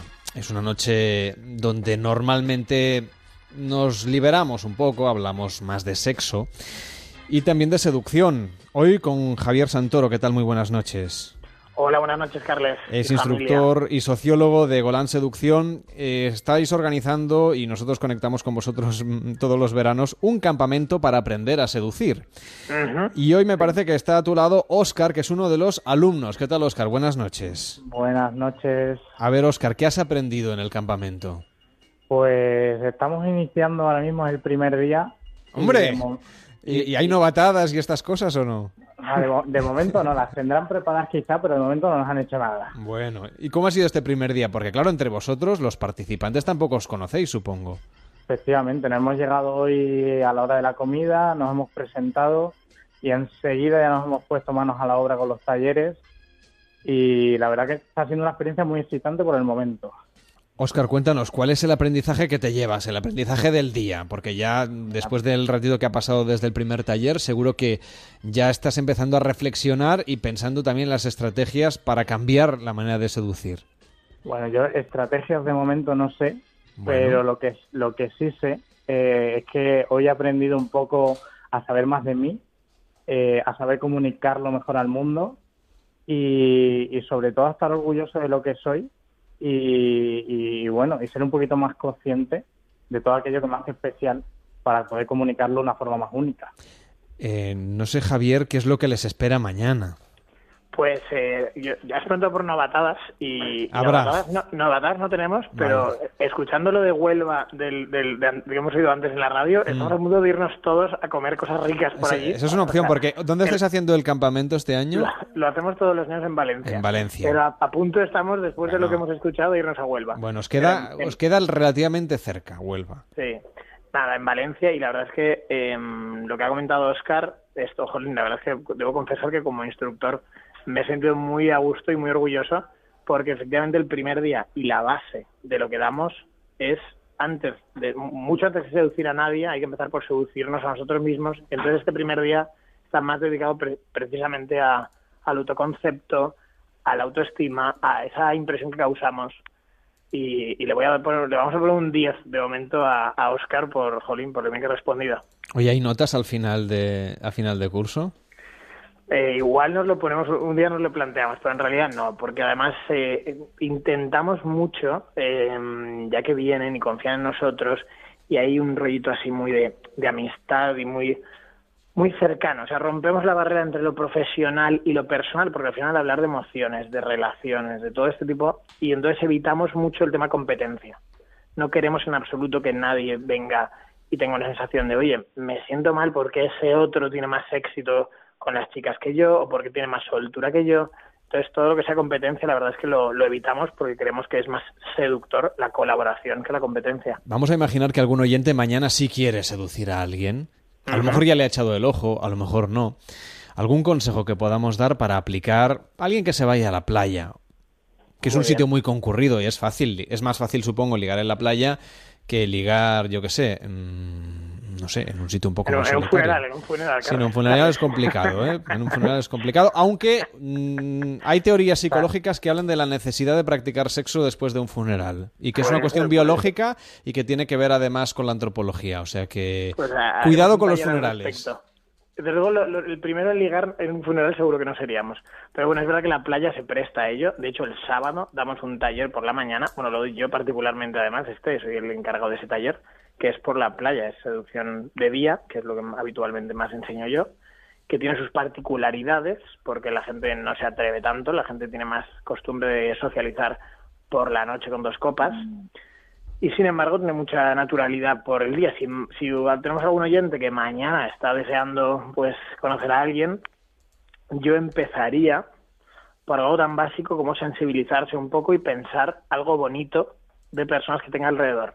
Y pueden, no tiene por qué ser algo físico, puede ser el buen rollito que se ve en tus amigas, puede ser una forma de sonreír, puede ser un buen gusto de alguien, alguna prenda que lleva, y entonces acercarse y decir, eh, disculpa, soy muy de comunicar las cosas buenas y creo que es bueno hacerlo, aunque de vergüenza. Y quería decirte que, que veo un buen rollito entre vosotras dos. Y además tú tienes un tono de piel que te está haciendo genial el verano, por ejemplo. O a un chico decirle que le, que le sienta genial la barba. Y a partir de ahí, como mínimo decir, a todo esto, soy Luis. ¿Tú cómo te llamas? Tal. Y creo que eso, primero estamos haciendo sonreír, que es lo que tratamos, mucho. O sea, ol- olvidémonos de ligar al principio, pensemos en lo bueno de reconocerle algo bueno a alguien. Y si nos da vergüenza, reconocer la vergüenza. Y creo que es un buen punto, por ejemplo, para empezar a conectar con las personas. Pues nos lo vamos a apuntar y si algún oyente se anima y lo prueba mañana, pues que nos lo cuente en noches.ondacero.es o que nos mande una nota de voz al 676-760-908. ¿Qué es lo que va a hacer mañana Óscar, que es uno de tus alumnos, de los que instruyes en este curso de seducción? Pues mañana tenemos eh, por la mañana un taller de sensibilización, de precisamente entender que la seducción como una consecuencia, que es como lo entendemos nosotros, una consecuencia de si tú trabajas la valentía, la buena comunicación, el ver la belleza en los demás y comunicarla, no solo en una chica que te gusta, sino en los seres humanos en general, para que haya una congruencia.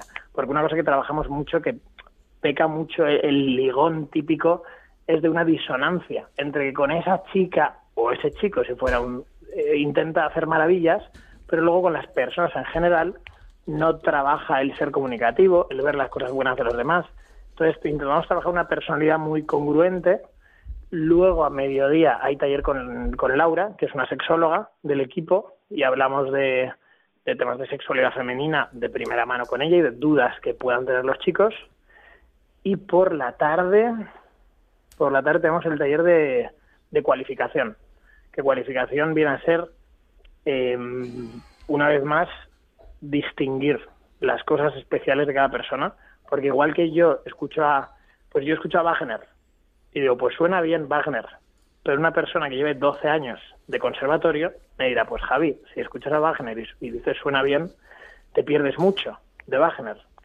Pues bien, si tú ves una persona y solo sabes ver que es guapo o feo, o guapa o fea, te pierdes mucho de una persona.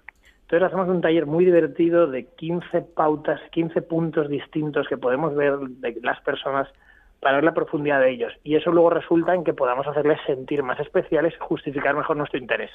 Perdona, Carles, si me enrollo mucho, pero es que nos apasiona mucho esto que hacemos. Me parece muy interesante porque todo el mundo tiene que seducir, incluso aunque tenga pareja ya estable. Que vaya muy bien y eh, espero que Oscar sea un alumno aventajado. Te saludo la semana que viene y me cuentas cómo ha ido este campamento para aprender a ligar. Buenas noches a Valencia. saludo. Muy, a- muy amable, que vaya genial. Participa en Noches de Radio. Envíanos tu nota de voz por WhatsApp al 676 760 908. 676 760 908.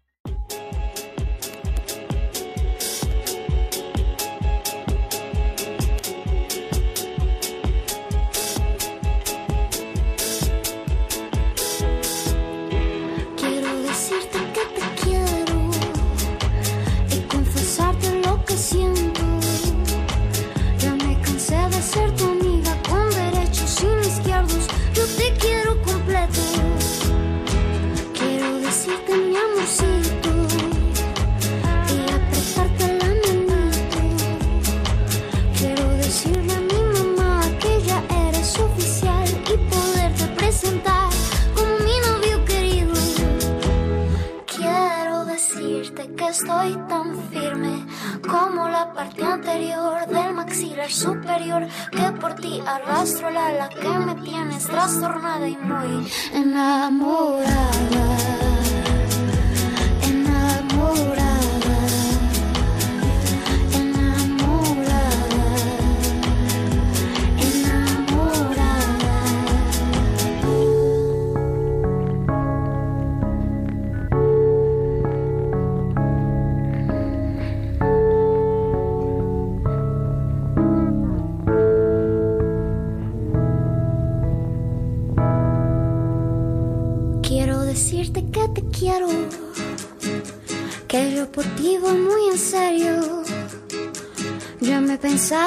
Pensado presentar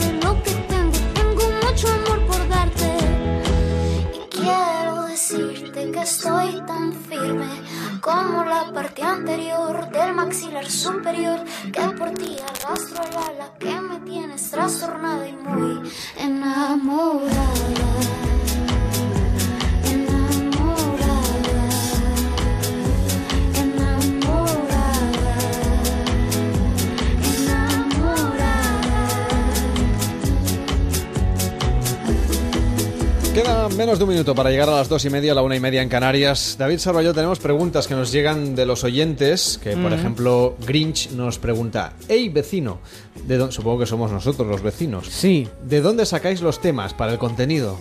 Claro. ¿Qué les contestamos? Buena pregunta. De echarle horas, por ejemplo. Sí, y ya no me acuerdo. Y de darle claro. muchas vueltas. Sí, porque pero- cuando los preparas ya hace tiempo, ya... Bueno, pero mm, hoy vamos a tocar también la actualidad como suele ser Sí, habitual. ahora Es decir, vamos a tocar- una mezcla de todo. Ahora vamos a tocar con cuidado. Ah, sí. Bueno, vamos a dejar que nos toquen. Yo Qué creo que es bien. lo más interesante, ¿no?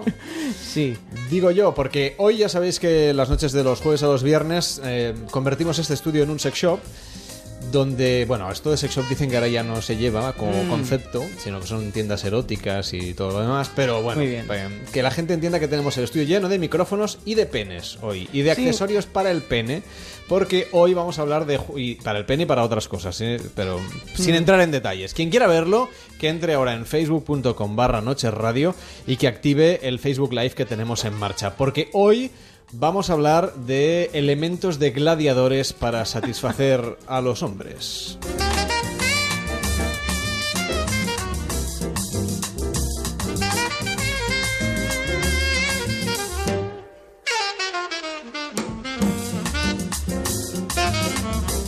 Te has ido sin avisar.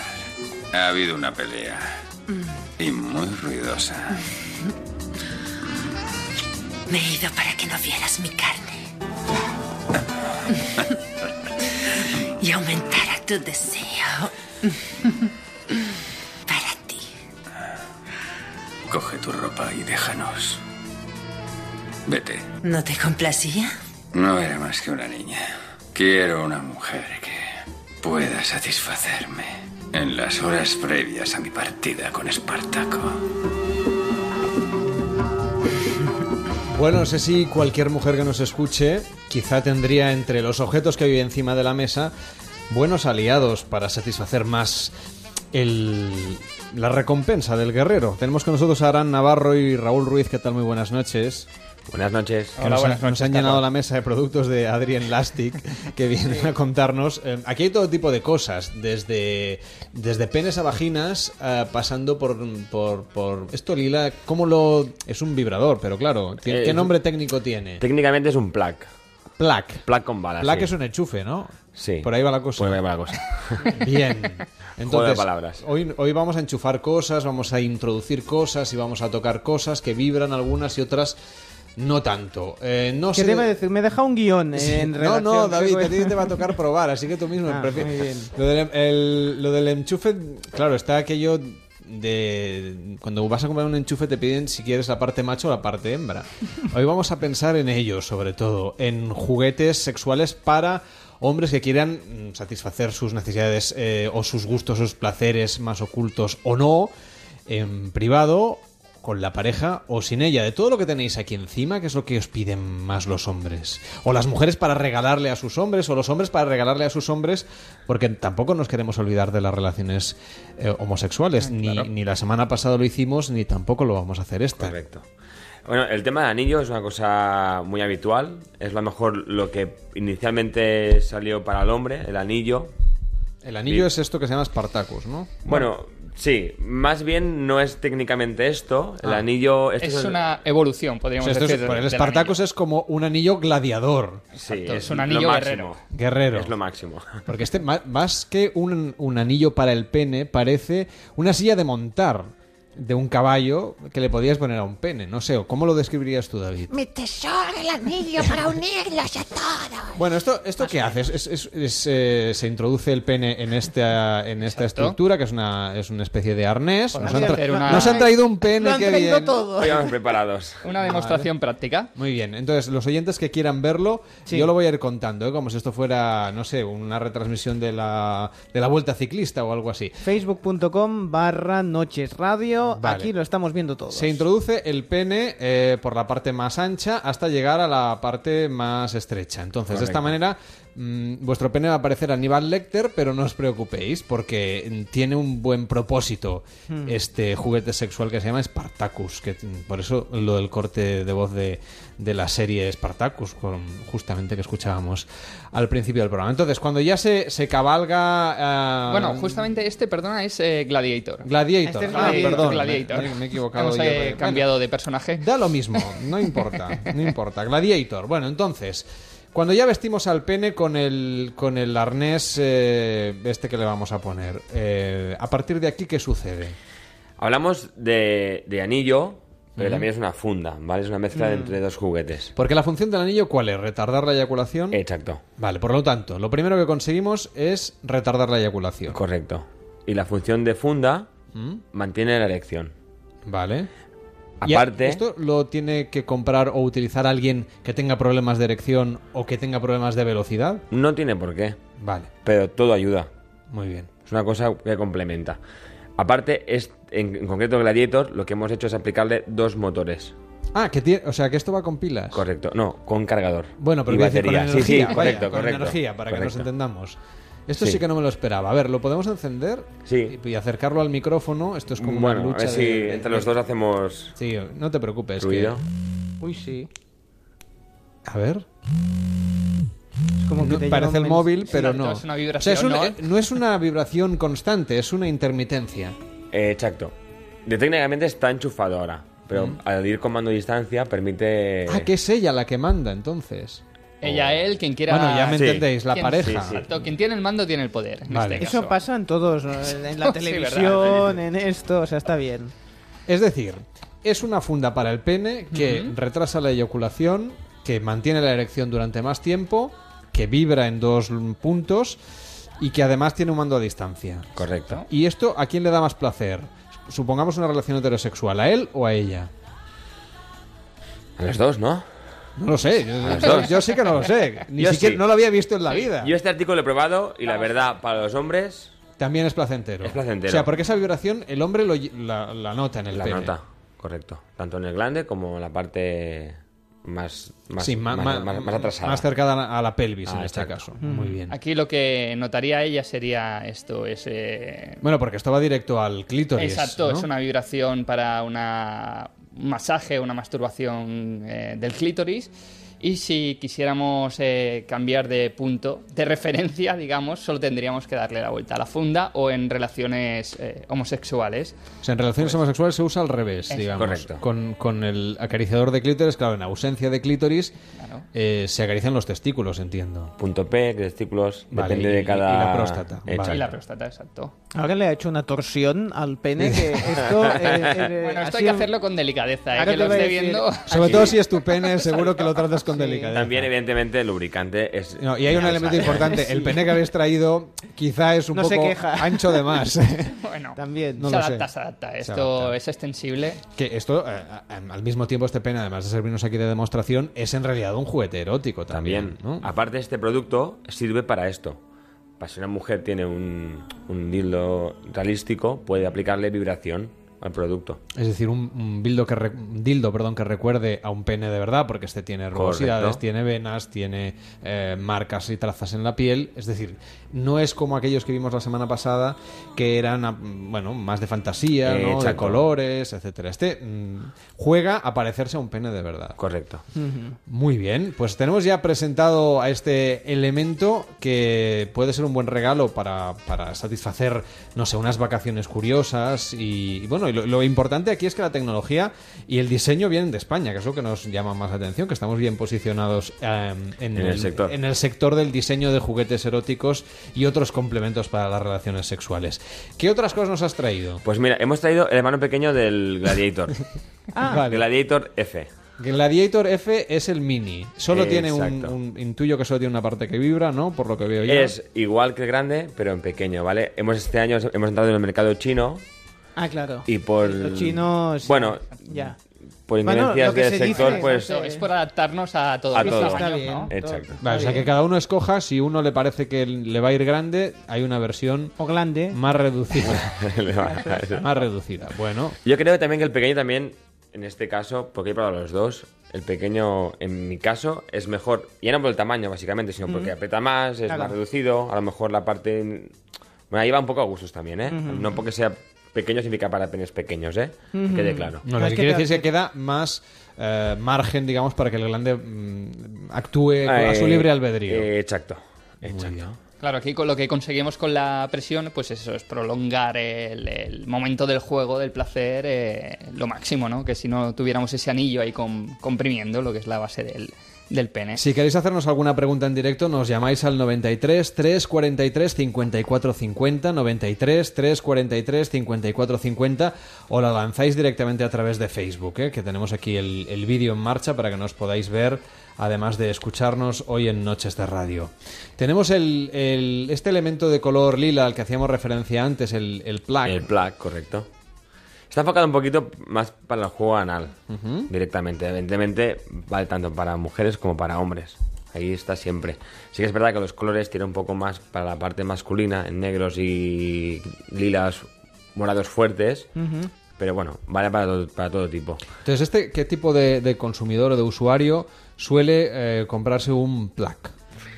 ¿O a quién se lo regalan? Si son parejas eh, Sí. heterosexuales, homosexuales, si son personas que disfrutan de la sexualidad en solitario. Aquí principalmente lo que es es un, es un dildo anal. Al final, en este caso se llama Amuse. Y Por eso no tiene esa forma tan parecida a un pene, sino que son como...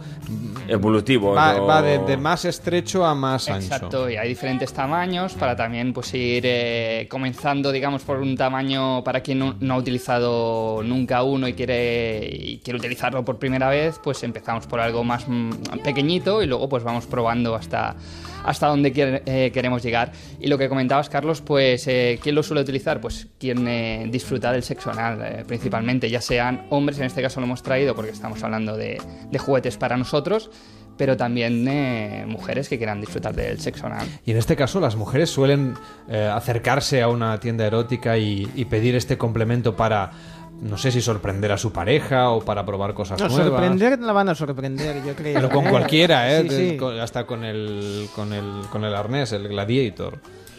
Pues sí, no, la verdad es que... eh, ¿Qué os dicen? ¿Qué os dicen Eh, lo- lo- los que tienen las tiendas y, Bueno, esto Claro, sí y que son los que tienen al público delante? Yo cuando empecé en, en esto, mm, había cosas que realmente había visto, pero nunca me había preguntado cómo eran. Entonces, bueno, te dedicas un poco a preguntar a las tiendas y vas viendo cómo, cómo enfocan el tema. Ah, no deja de ser pues una cosa más aplicada a- una parte pues de, de diversión o, o de placer.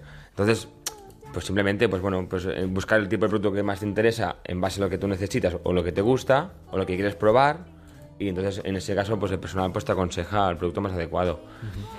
En este caso, pues si quieres iniciarte, pues hay esta parte más finita la otra parte de abajo más gordita. Pero también hay como este, que es el Blackhead, que tiene la parte ya inicialmente pues un poquito más grande de- directamente. No deja de ser lo mismo, pero bueno, con diferentes Es nivel funciones. avanzado eso ya, Sí, ¿eh? Es- sí.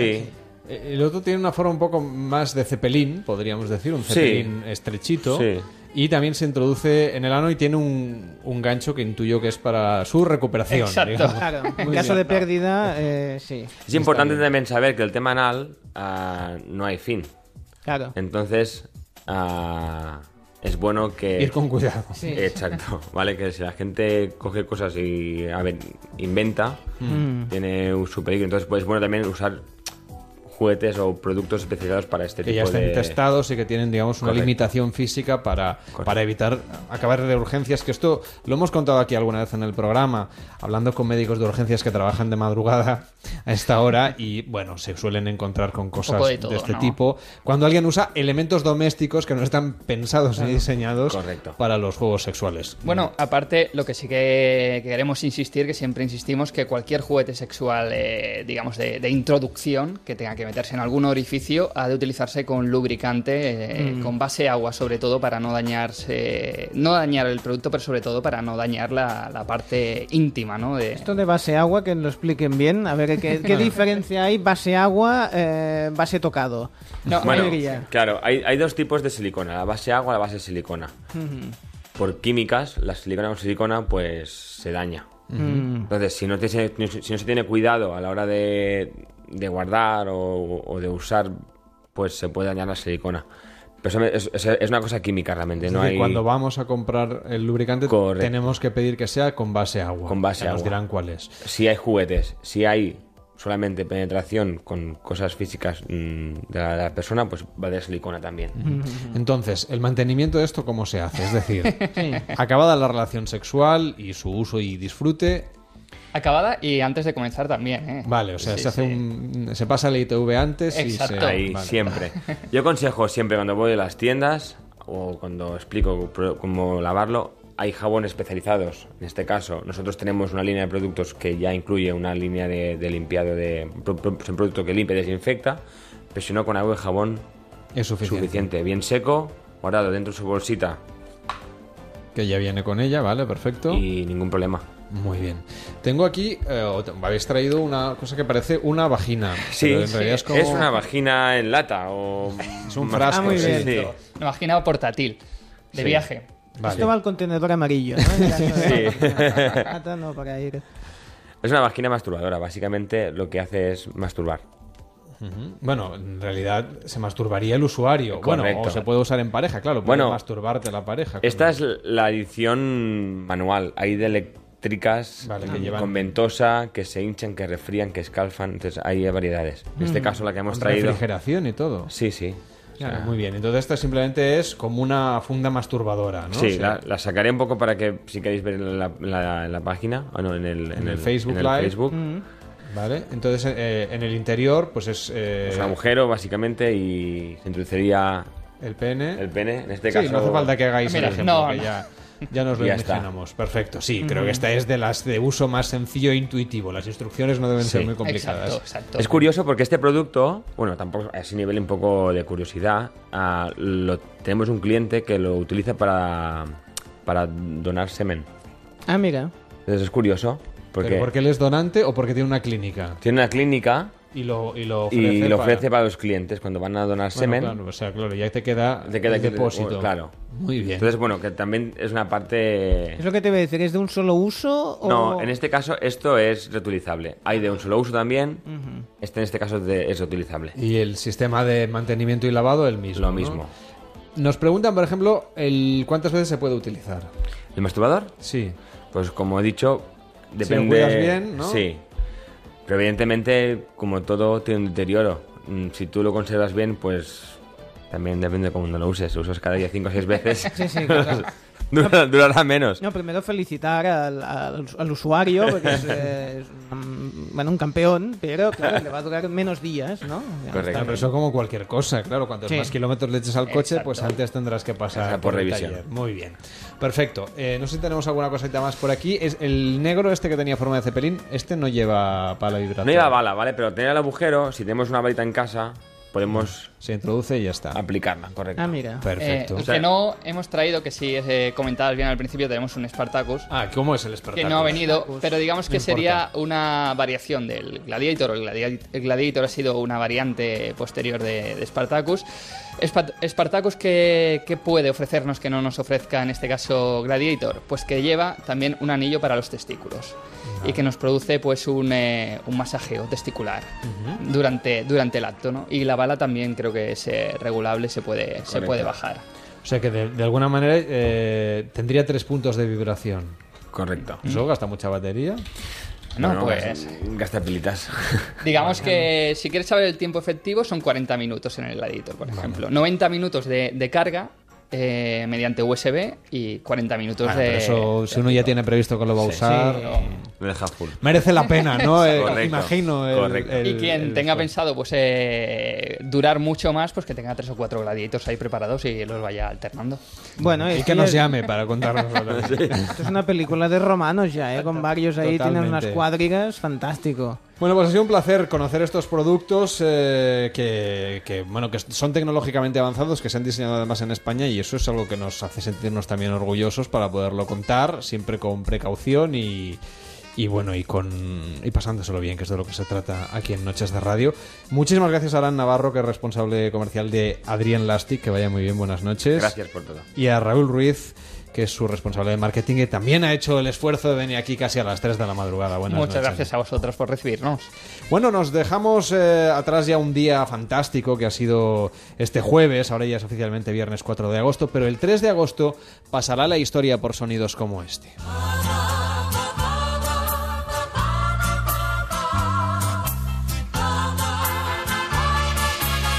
I've never wanted well. cambiado todo de un día para otro y ya está descansando y nada, la verdad es que ha sido un gran padre, un gran amigo y, y un gran deportista.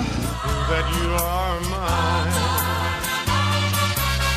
Don't want the world to have. porque no renunciamos a que dentro de Cataluña exista un mayor rechazo por parte de la ciudadanía a que el referéndum se lleve a cabo generando una nueva frustración. Por lo tanto, la eventualidad de que al final, a pesar de todo, pudiera haber urnas en la calle, fue la razón por la que yo ayer dije que en ese supuesto que no se puede excluir, es muy importante insistir en que eh, los ciudadanos no deben, no deberían legitimar con su participación eh, la existencia de esas urnas.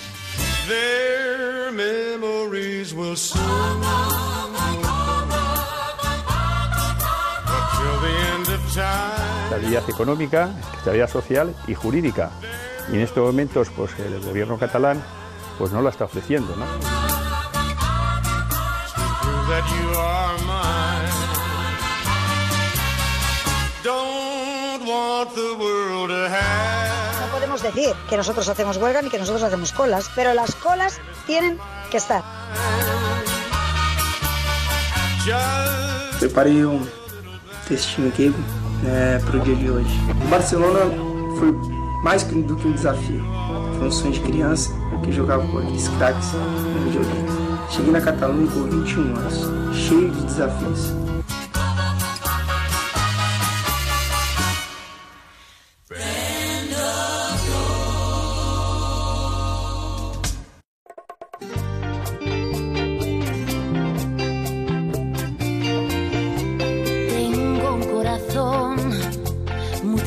De esperanza y de razón.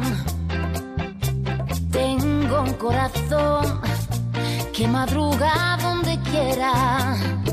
Ay, ay, ay, ay, ay, ay, este corazón se desnuda de impaciencia ante tu voz.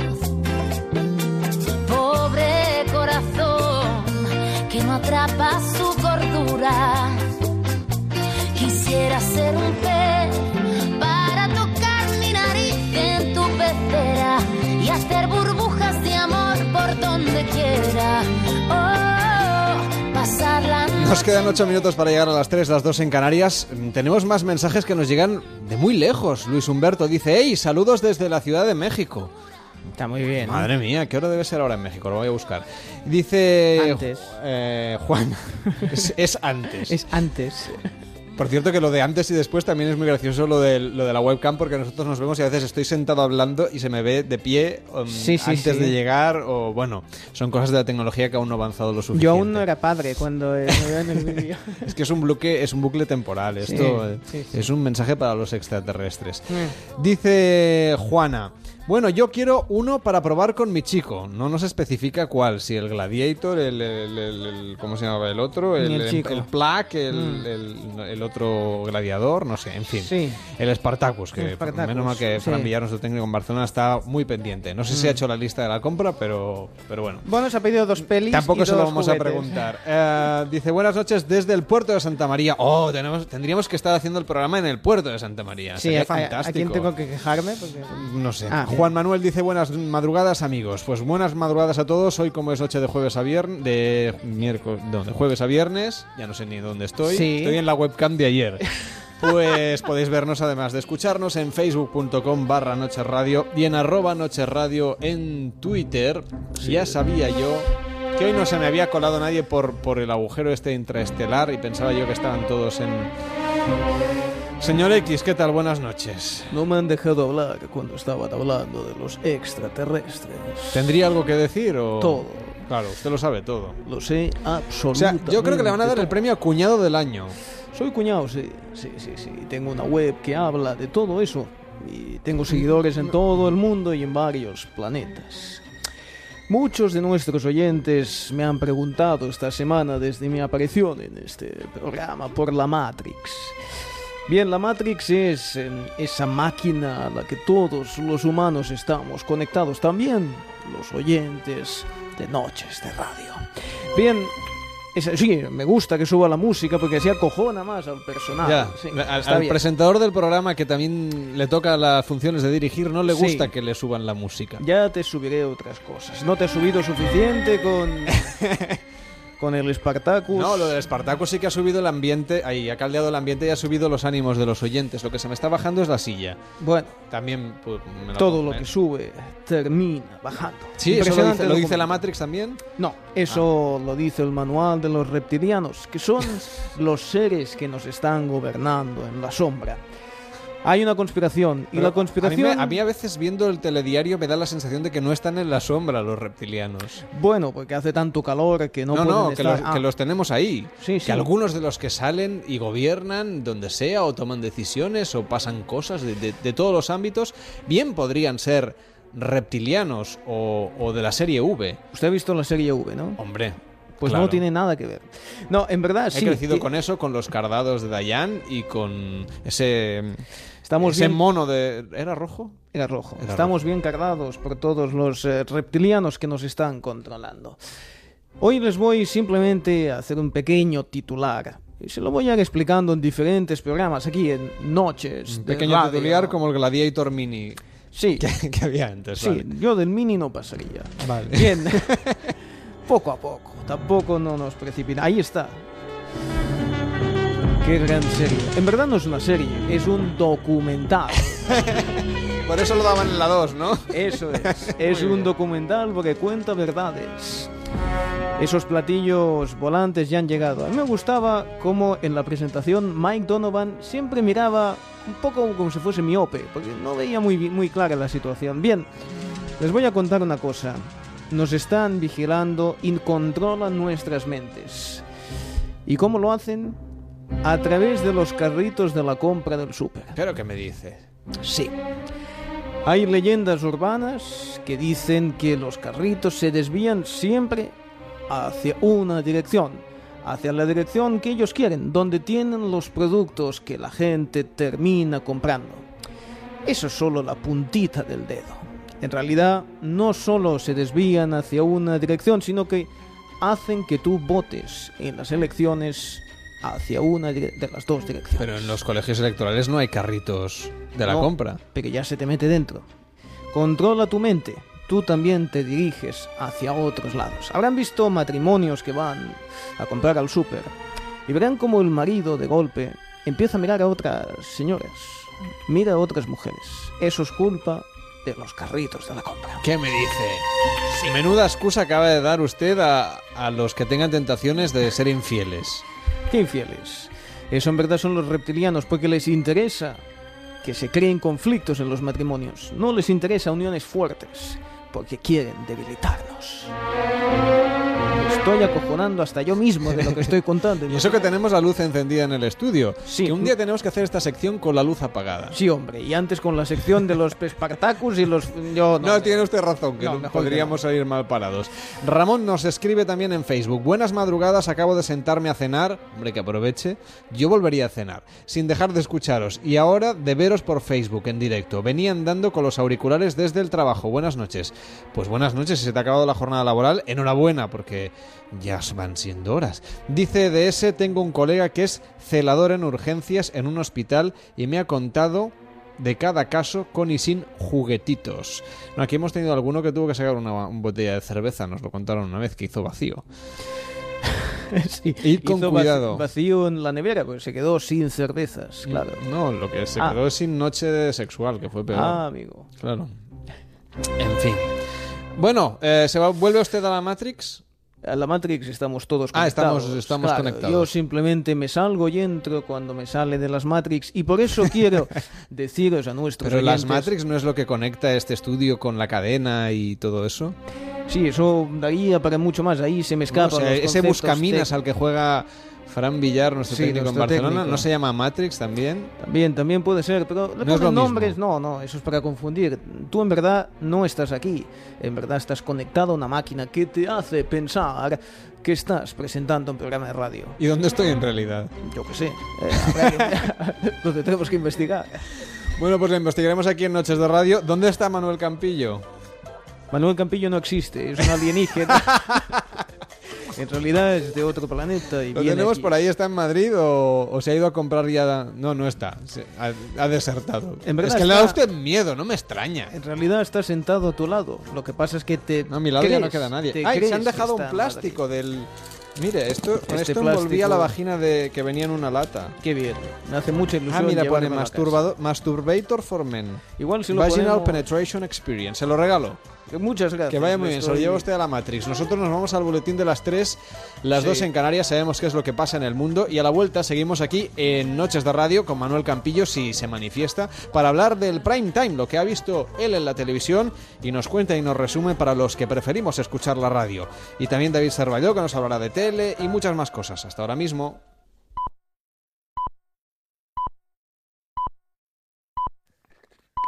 Son las 3, las 2 en Canarias.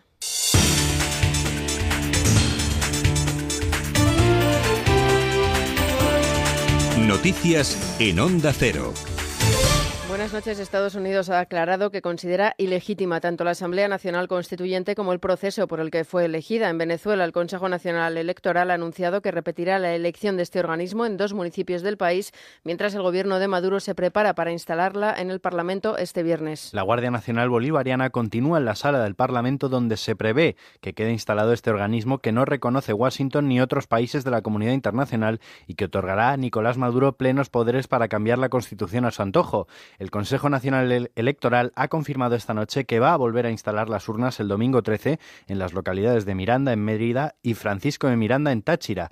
Quieren Quieren definir así los siete representantes que faltan para el total de 545, como ha explicado la presidenta del organismo, Tibisay Lucena. Eh, ya aprobamos la repetición de la elección del municipio Miranda del estado Mérida y del municipio Francisco de Miranda del estado Táchira para el próximo domingo. El fiscal especial de Estados Unidos, Robert Mueller, ha seleccionado a los miembros de un gran jurado en Washington para que investigue la interferencia rusa en las elecciones que dieron la victoria al republicano Donald Trump en noviembre de 2016. La información publicada por The Wall Street Journal revela que Mueller ya habría presentado citaciones en relación con la reunión que mantuvo Donald Trump Jr. en 2016 con una abogada rusa que supuestamente le habría proporcionado información dañina sobre Hillary Clinton. La televisión CNN añade que el fiscal habría pedido documentos y testimonios de personas que hubiesen participado en esa reunión. El presidente Trump, que anteriormente había calificado de caza de brujas la investigación de Mueller, ahora asegura que la Casa Blanca está a favor de cualquier cosa que aclare las supuestas conexiones con Moscú. Y en nuestro país el Gobierno ha presentado su recurso de súplica ante el Constitucional para que no se anule la reforma del reglamento. Parece el último acto antes de que el 16 de agosto se retome la actividad política, pero la Asamblea Nacional Catalana ha presentado la campaña a favor del referéndum. La Generalitat alega que se ha producido un abuso de derecho. El Constitucional preguntará a la las partes antes de pronunciarse al respecto.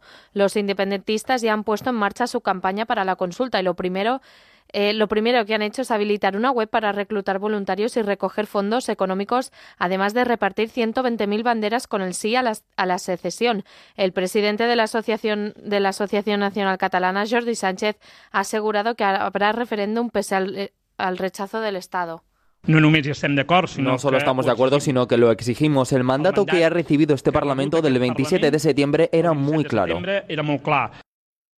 Los turistas extranjeros que visitaron España entre enero y junio gastaron la cifra récord de 37.217 millones de euros, un 14,8% más que en el primer semestre del año pasado. Son datos que llegan cuando aumenta la preocupación por los ataques de radicales contra el sector turístico. Ya han ocurrido en Barcelona y Palma y ahora los aberchales vascos han anunciado una campaña antiturística durante la Semana Grande en San Sebastián. El sector turístico da la voz de alarma tras los ataques de la ARRAN, la organización juvenil de la izquierda ligada a la CUP. Los empresarios catalanes piden mano dura contra las acciones que promueven los grupos antisistema y echan de menos una acción más contundente por parte de las autoridades catalanas, al igual que la patronal del turismo Exceltur. Totalmente censurable estas actuaciones y por la repercusión internacional que tienen y dos y totalmente reprobable por irresponsable la tibieza con la cual las autoridades públicas catalanas han reaccionado ante ese fenómeno. Naciones Unidas ha recibido 2.000 denuncias sobre explotación y abusos sexuales cometidos por sus fuerzas de paz en sus misiones en todo el mundo, hechos que han ocurrido entre 2004 y 2016, como revela el último informe del, al respecto de Associated Press, informa Enar Hernández. 2.000 denuncias de explotación y abuso sexual recibió Naciones Unidas entre 2004 y 2016 contra sus fuerzas de paz, según el último informe publicado por la agencia Associated Press.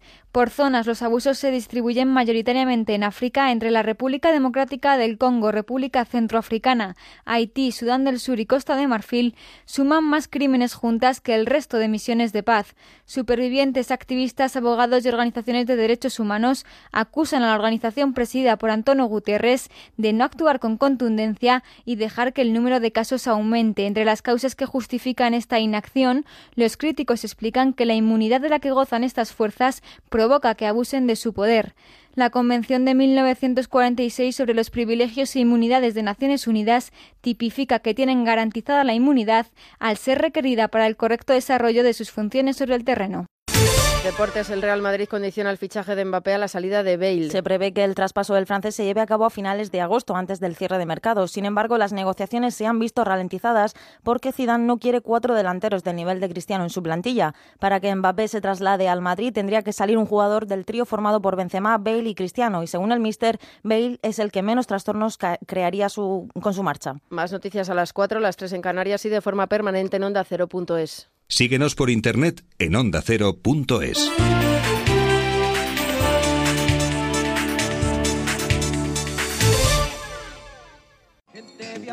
¿Quieres viajar gratis?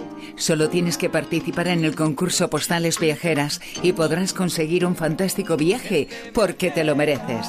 Como ir a República Dominicana gracias a Air Europa y Be Life Hotels. Relajarte en el Algarve en el Real Bellavista Hotel y Spa en Albufeira. O disfrutar de un maravilloso crucero a bordo de MSC Meraviglia. Participa. Envía una foto tuya de un viaje y tus datos personales a postalesviajeras.ondacero.es o a Onda Cero Ramblas 8894 cuarta planta 08002 Barcelona. Suerte a toda la gente viajera.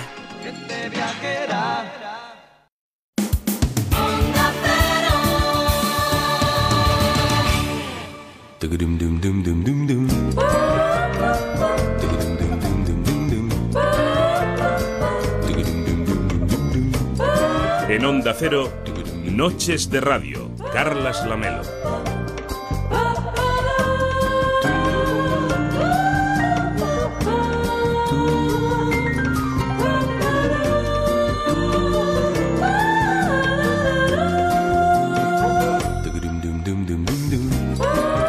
Ya estamos aquí otra vez, no nos ha dado tiempo casi ni de ir a la máquina de café, David Sarballó. No. La actualidad pasa tan rápido, estábamos tan pendientes de lo que pasaba en el mundo que, Sí. bueno, nos quedado aquí enganchadísimos, con ganas de saber también qué es lo que ha pasado en la televisión que enseguida nos va a contar Manuel Campillo. Además, en esta hora vamos a tener, me da la sensación que alguna alguna brecha más de estas interestelares. Vamos a tener un chiringuito fantástico también. Hoy nos vamos a ir a Salobreña, en Granada, para conocer el chiringuito de Casa Emilio.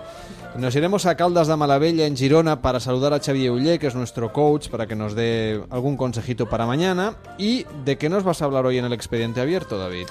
Hoy os voy a hablar de mm, eh, un concepto. De momento solo os digo el concepto, que es OPARTS. OPARTS, ¿qué es eso? OPARTS. Y a partir de ahí son cosas... ¿Esto lo tengo que buscar en Google o...? No, son cosas, objetos, misterios, elementos que están, digamos, elementos, por ejemplo, del presente que se encuentran en, en yacimientos del pasado. Y por supuesto nos unimos al clamor popular, a la tristeza por la muerte de Ángel Nieto. Vamos a hablar de la cuestión desde el punto de vista televisivo, no deportivo, que nosotros primero no tenemos ni idea, y segundo, o bueno, no sé qué va primero, pero vamos, que tenemos el transistor y todo el equipo de la redacción de deportes de Onda Cero, pero vamos a recordar grandes momentos televisivos de Ángel Nieto a lo largo de la historia, una historia a la que ayer se le ponía punto y final, pero que quedará en el recuerdo de todos los amantes del motociclismo y también de las personas activas y que han puesto el nombre de España y lo han escrito en letras doradas en la historia de la automoción aquí y en todo el planeta. La verdad es que ha sido una triste noticia porque todos pensábamos, Mm. por las noticias de las últimas horas, que la cosa, bueno, tenía buen pronóstico y finalmente pues estas cosas ya se saben, dan un giro, dan un tumbo, parece ser que fue ayer de madrugada y hoy lo vamos a tener que contar aquí en Noches de Radio. Facebook.com barra Noches Radio, arroba Noches Radio en Twitter para comentar en directo lo que sucede y también nos puedes mandar una nota de voz al 676-760-908. Tenemos una horita más por delante del programa.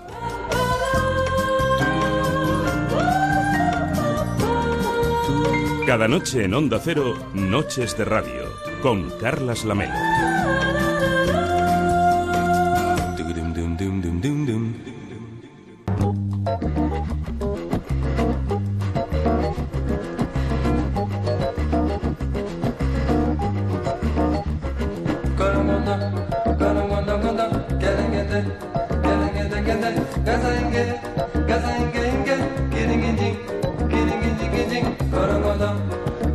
no, no, no.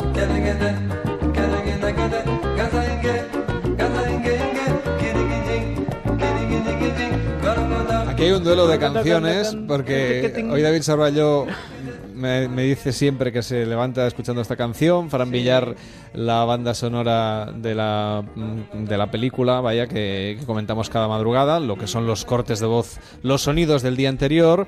Y Manuel Campillo no sé cómo se despierta. Pues yo tengo la que viene por defecto en el móvil. Pongo el despertador por defecto en el móvil y, y que suene hasta que algún día me levante, porque yo soy de los de posponer eternamente. Pero no se te queda ningún... Bueno, como entras a trabajar Como tarde, musical, digamos, sí. como entras en la radio tarde, que también nos vamos muy tarde, pues es más fácil, ¿no? Sí, la verdad es que sí. Me levanto a eso del mediodía, sobre la una, que ya con la luz también, pues anda, ayuda anda, un poco. anda.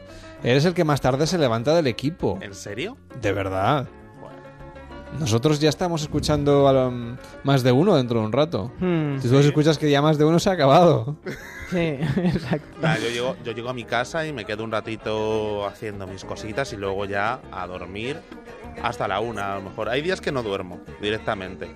Ah, eso también está Está bien. bien, Es- sí. es- los pediatras no lo recomiendan. No. pero- Ya, pero, ya, ya. pero los sepultureros sí, así que a los profesionales hay que hacerles caso. Pero, pero soy responsable y esos días que empalmo, día con día voy en bus para no tener accidentes de tráfico, que hay que tener mucho ojo en la carretera siempre. Que cuando se empalma hay que, hay que tener cuidado Sí. siempre. Hablando de la materia y de, este, de tan sensible eh, contenido, ¿qué te ha parecido el arsenal de armas de destrucción masiva que nos han traído en la hora anterior? Pues mira, aquí sacando boli y libreta para irlo apuntando todo, porque para mí esto todo es nuevo. Nunca jamás había visto esos arneses que, que tenían puesto ahí en ese pene de plástico, por hablar vulgarmente. Silicona, es silicona. Sin faltar, ¿eh?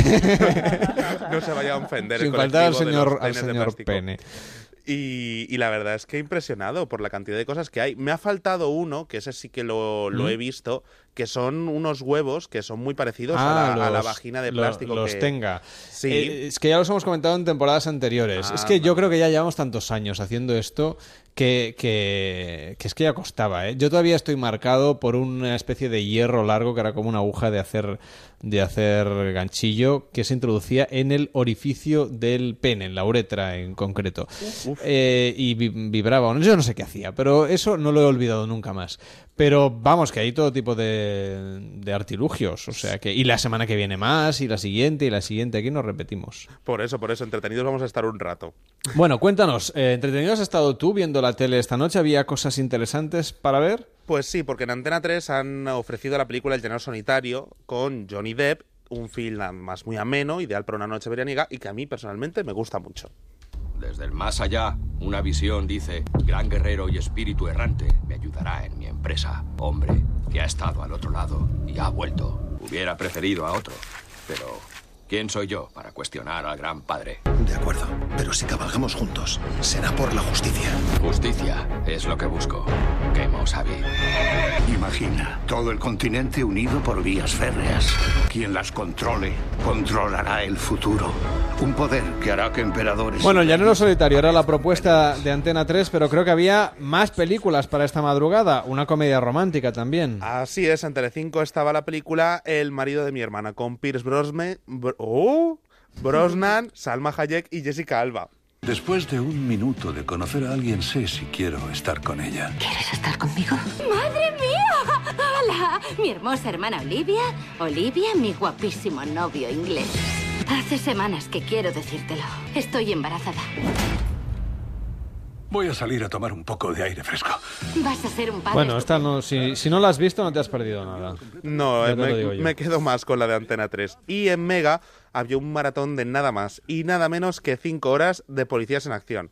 Por eso, hoy os he querido traer un par de casos. El primero es el de una persecución a toda velocidad tras unos ladrones que acababan de atracar en un establecimiento. BMW marrón claro, cuatro personas encapuchadas. Al indicativo de Carabanchera, acabamos de ver un BMW ranchera color marrón. A toda hostia, va a toda hostia, ¿eh? Se mete el M40, pasando la salida 30.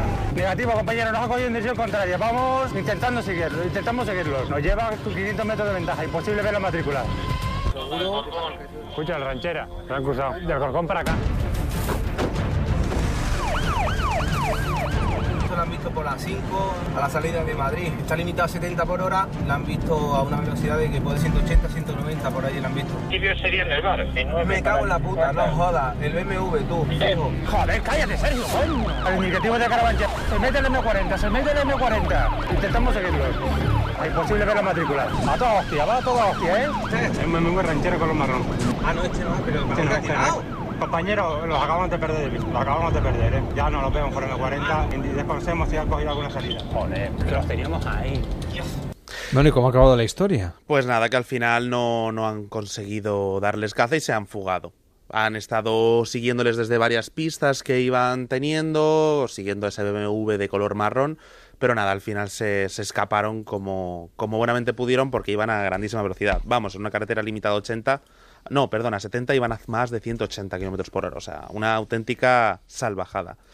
Eh, otro de los casos que os he traído es el de una pelea que tuvo lugar en Pinto, con la buena suerte para el agredido que casualmente la policía pasaba por el lugar cuando el agresor le pegó una patada en toda la cabeza. Estate quieto. ¿Qué haces? ¿Cómo que ya está? Mira a ver cómo se encuentra. Oye, ¿cómo que bien? Le acabas de dar una patada en la cabeza. No, señor. ¿Cómo que no? ¿Está bien, caballero? Adelante, parla cero, parla cero, de parla 4. Cuénteme qué le ha ocurrido. ¿Le ha amenazado? Está en el suelo, está consciente. Me ha amenazado, me ha amenazado. En esta calle no me puede amenazar. Te vienes detenido. Bueno. Vale, para que no, para que no hagas nada. Que pata en la cabeza le he dado, macho. Que no, que no, que usted está flipando. No, yo no estoy flipando. Defendido, no. Agresión no, porque te he visto yo como le has dado una patada en la cabeza, ¿entiendes? Y voy a actuar yo de oficio porque te he visto Bueno, yo. ¿Cómo quiera, te vas a defender con una persona en el suelo? Le has dado una patada en la cabeza así porque para neutralizarle, ¿no? Hombre, por miedo. Me siento mal. Te sientes mal, no te preocupes que ya viene la ambulancia, ¿vale? Vaya dos, por cierto, ¿eh? Sí, sí, por suerte el, el hombre fue atendido por las unidades de, sanitarias de Parla y todo acabó en lo, que parecía ser un susto, pero vamos, que, que tuvo muchísima suerte de que pasara la policía por ese momento, porque de hecho se escucha en, en el audio, el policía mismamente al verlo va a poner cargos contra este agresor salvaje. Esto es lo que veíamos en Policías en Acción, pero había un tercer caso, además, nos has dicho. Sí, una chica que cerca de la Cañada Real tenía pensado quitarse la vida saltando desde una pasarela que cruza la autovía. Y todo porque no había tenido un día especialmente bueno. Por suerte, la policía apareció para que cambiara de planes. Hemos visto una chica encima de la pasarela del puente Superior 3. Parece que ser que tiene intención de tirarse. Vamos a echar un vistazo. Vale, venga, les acompañamos. Vamos. Está ahí, ¿eh? Esto yo creo que va más puesta que otra cosa. Estás sacando las dos piernas por fuera cuando te hemos visto. La verdad que he dicho, mira, si me quito la vida acabo con todo. Y he hecho así y he pensado, pero que tengo un hijo, ¿cómo voy a hacer eso? Es que encima si te quitas la vida aquí acabas con todos, igual puedes matar a otra persona que viene circulando. Aparte lo he pensado. ¿Sabes lo que te quiero decir? No, aparte lo he pensado. Vamos abajo mejor, sí, vamos con nosotros, ven con nosotros, anda. No ha pasado nada, que, que estoy triste porque me he quedado sin trabajo, tal, Pascual, y he hecho eso, pues yo qué sé, pero no me voy a tirar. ¿Cómo me voy a tirar, hombre? Pues madre mía, la verdad es que Qué por duro. suerte no se tiró. Pero no sé, hay otras soluciones cuando se te acaba el empleo eh, a tomar este tipo de decisiones. Menos mal que está la policía en las calles vigilando que, que nada de esto pase y tenemos la suerte de contar en la sexta con policías en acción para contarnos la gran labor que hacen. Pues venga, un abrazo a las cuerpos y fuerzas a los cuerpos y fuerzas de seguridad del Estado. ¿Qué te No soy el primero que le pasa lo de las cuerpas, ¿eh? ¿Qué te está pasando, Carles? Eh, ah, hombre, ¿ya está usted aquí otra vez? Por supuesto. Pero yo pensaba que se había ido ya a la Matrix para siempre. No, yo por, por cierto, saber- mañana dan un especial, como es habitual los viernes, de equipo de investigación en Mega. Sí. 295 minutos de equipo de investigación.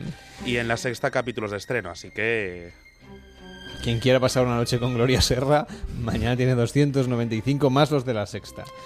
Manuel lo sabe porque está conectado a la Matrix de la Sexta. Lo sabe todo, le llega la información directamente al cerebro y luego cree que lo ha consultado. ¿Tú sabes de qué planeta provienes? ¿Lo sabes? No, ¿Te has creo que la cosa va, va contigo, ¿eh? Ah, conmigo, conmigo. Pues yo creo que de la Tierra, pero no, no- no- nadie me lo ha dicho al 100%. ¿Qué pone en tu DNI? Está bien, está bien que dude. Dudar es la primera mm, herramienta que tenemos para desconectarnos de la Matrix. En algún momento has, has tenido que elegir entre una pastilla roja y una azul.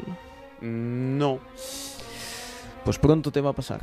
Te vas a encontrar una persona que parecerá un actor de Hollywood que te va a decir todo de cuero por la noche y cuando se te acerque... Ahora el, el pobre Manuel cuando acabe el programa Sí, se va a tener que ir a su casa. A ver, no se va a ir eh, todo compungido y preocupado Claro, y por sobre si se todo- encuentra ese hombre de negro. Porque puede pensar que le va a ofrecer un Spartacus o un, un Gladiator de esos. Entonces, es normal que salga corriendo. Pero si te dan a elegir entre uno azul y uno rojo, piénsatelo bien, porque estás decidiendo sobre tu vida. ¿Y qué es lo que hay que escoger, azul o rojo? Es que no lo sé, porque no me acuerdo.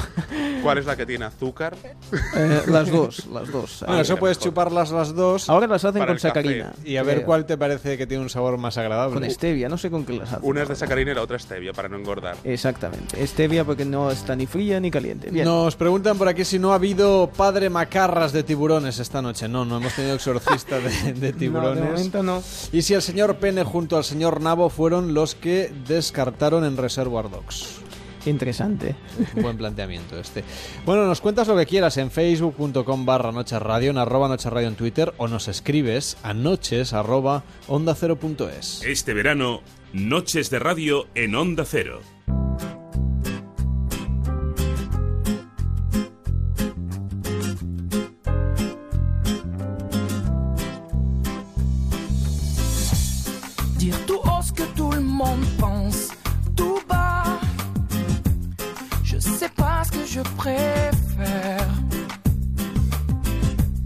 Même si le ridicule ne tue pas, parfois vaut mieux se taire.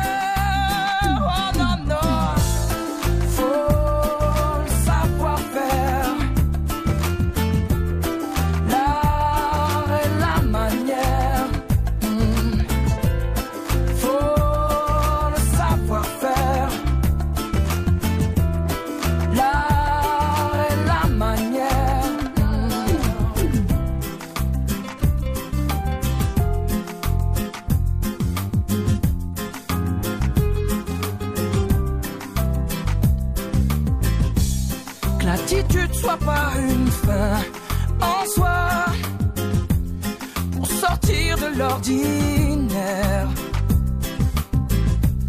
Un zeste de savoir-vivre,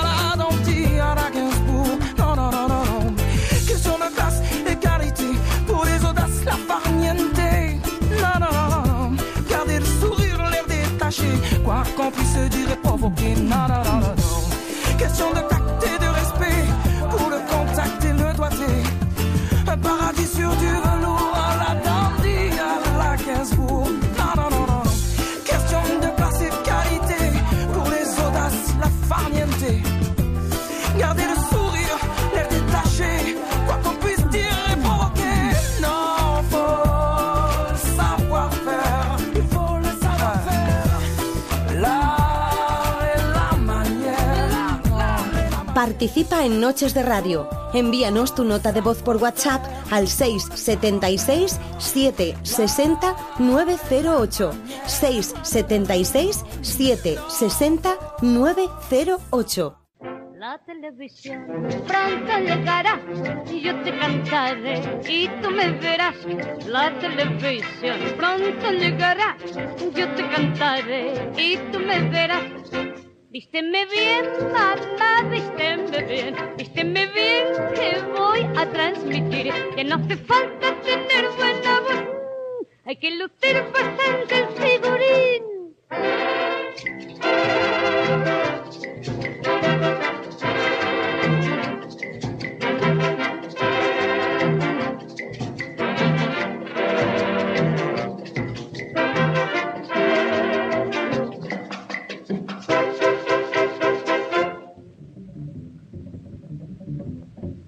La televisión. Bueno, decíamos antes que queríamos rendir nuestro particular homenaje a Ángel Nieto y lo haremos a través de la televisión, que ha sido seguramente la ventana por la que la mayor parte de la sociedad española, también la radio, por supuesto, incluso la prensa deportiva, pues ha conocido a esta figura tan ilustre del mundo del motor que era un personaje entrañable, que, que concedía entrevistas en todo tipo de programas y sobre todo evidentemente en, lo- en los años en los que bueno estaba en el candelero más importante, aunque no abandonó en ningún momento la primera línea de juego desde diferentes posiciones. Hoy David Sarballó se ha empapado de la hemeroteca televisiva para eh, recordar esos momentos tan, tan importantes. Y sobre todo conocer más de, de su figura, ¿no? Porque, por ejemplo, Valentín Requena, que durante tanto tiempo retransmitió la- las carreras de, de mot- de motociclismo en, en televisión española, pues en el transistor nos comentaba cómo fue la figura de Ángel Nieto la que hizo que se empezara a retransmitir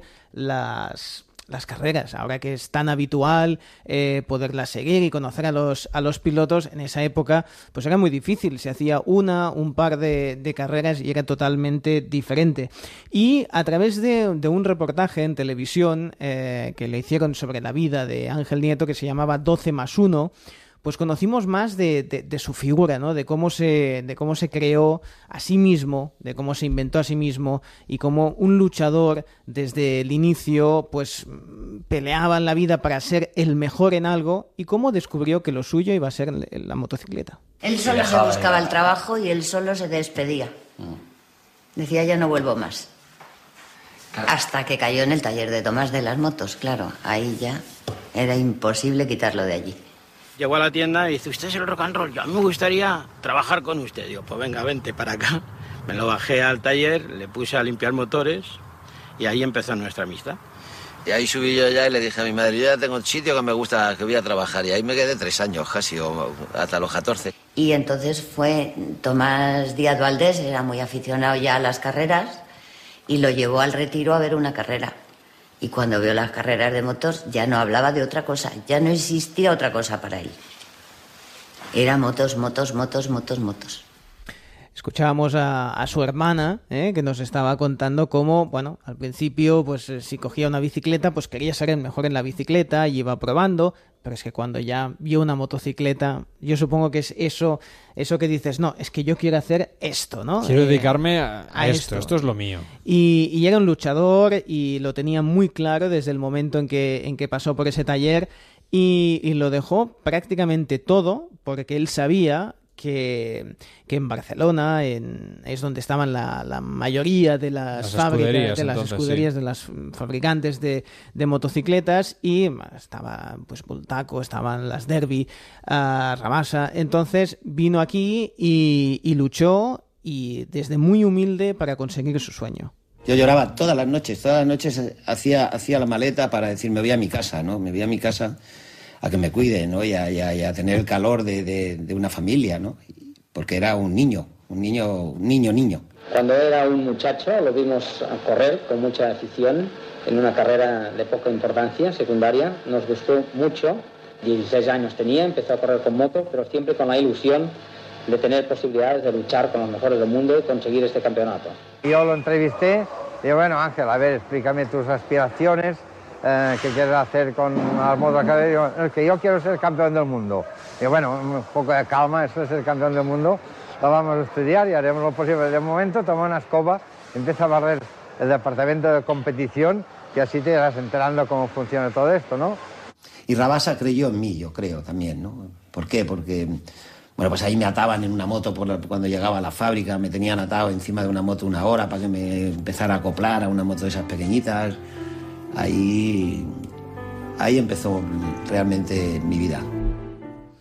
Y es que dominaba, eh, eso fue en los inicios difíciles, pero es que luego se subió a una motocicleta y lo dominaba todo, hasta el punto de que, bueno, en los resúmenes que después se, emitían en los, en los cines, por ejemplo, en esos inicios, porque estamos hablando de, finales de, lo- de los 70, eh, Claro, esto era totalmente diferente a cómo es hoy en día, que un piloto pues es, es de, una, de una cilindrada. Él llegaba a competir en tres cilindradas en, el mismo, ca- en un mismo Gran Premio. En una misma tarde, a en lo una mejor, misma o en- tarde, en sí. una semana, ¿no? Pues imagínate lo que tenía que ser y no solo participaba, sino que las ganaba. En el circuito del Jarama se ha celebrado el 32 Gran Premio Internacional de Motorismo de Madrid, puntuable para el Campeonato del Mundo. Se disputaron varias pruebas correspondientes a distintas cilindradas. En 50 centímetros cúbicos triunfó, como se esperaba, el campeón español Ángel Nieto, que obtuvo una media de 105 kilómetros por hora. En segundo y tercer lugar se clasificaron Joaquín y Ramón Gali.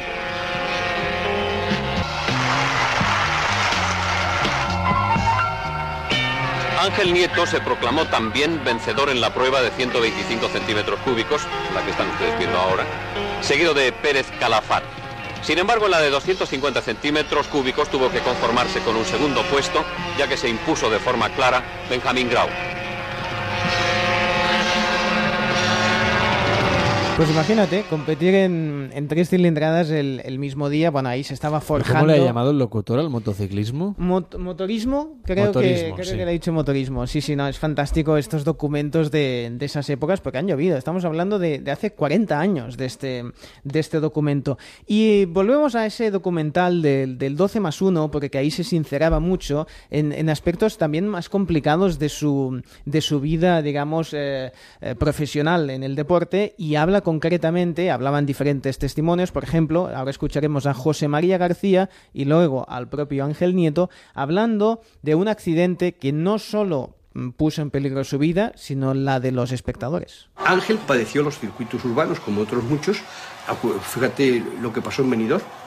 Y él en Benidorm, él iba sobre un caballo de 750 centímetros cúbicos. Le dije que no iba porque era un domingo con el 1 con el 3, el día el 13, que no- es un nombre que no me gusta decir. Y fui a correr y tuve un accidente increíble, ¿no? Me, me quedé sin frenos en una recta. Y en ese momento debía de ir a 180. Había que meter, había que entrar en una calle en primera y aquí había gente. Me quedé sin frenos, la moto... Yo me tiré de la moto La moto dio contra una farola, dobló la farola, la moto se fue contra la gente y hubo gente que la hizo mucho daño, ¿no? Y, y fue una caída que vi que... Una caída que la ves, porque cuando te caes en moto sin, sin esperarlo es- te asustas menos, ¿no? Pero cuando ves que te vas a hacer mucho daño como ese día, pues es, es algo que se te queda en el recuerdo, ¿no? Estaban en un sitio que ponía peligro, no se tenía que estar allí, pero estaban. Y, y bueno, afortunadamente todo el mundo salió para adelante y no pasó nada, pero lo, lo pasé francamente muy mal, muy mal. En este documento ya veíamos también lo, lo supersticioso que era y de dónde venía lo del 12 más 1. Exacto, eran los 13 títulos que, que tenía. Y que, Eh, el 13 no podía y ni que verlo, ¿no? sí. Y además, pues mira, en un día 13, un día 12 más 1, pues tuvo, tuvo este accidente. Pero vamos a la, mm, a la parte televisiva ya, digamos, posterior, una vez ya se, se retira y pasa a, a ser un personaje popular, a ser un personaje muy querido, eh, bueno, importantísimo evidentemente en lo deportivo, pero luego se convirtió en una persona muy querida. Y tanto es así, pues que era un invitado muy agradecido para tener pues en los, en los programas de televisión, ¿no? Muchísimas entrevistas que, están saliendo en todos, en todos los medios, incluso Julia Otero lo entrevistó, por ejemplo, ahí en televisión estaban emitiendo documentos, pero nos quedamos en una mm, que ha circulado mucho ah, últimamente porque se recuperó un documento de cuando participó en el programa El Juego de la Oca, Mm, es en la que- que... había un, digamos, un, un momento en el que mm, un- entraban unas azafatas y dependiendo, de- no, no entiendo muy bien la, la- la dinámica, pero que dependiendo de si, de la reacción, pues o daban un beso o daban una bofetada. Digamos que la azafata detrás ya venía con la acción preparada y se veía, eh, se leía el letrero que solo veían los espectadores de si era beso o era bofetada. Bien, cuando era beso no había problema, todo jiji jaja, pero cuando había bofetada pues podía ser que se le mm, que se le fuese la mano a la chica.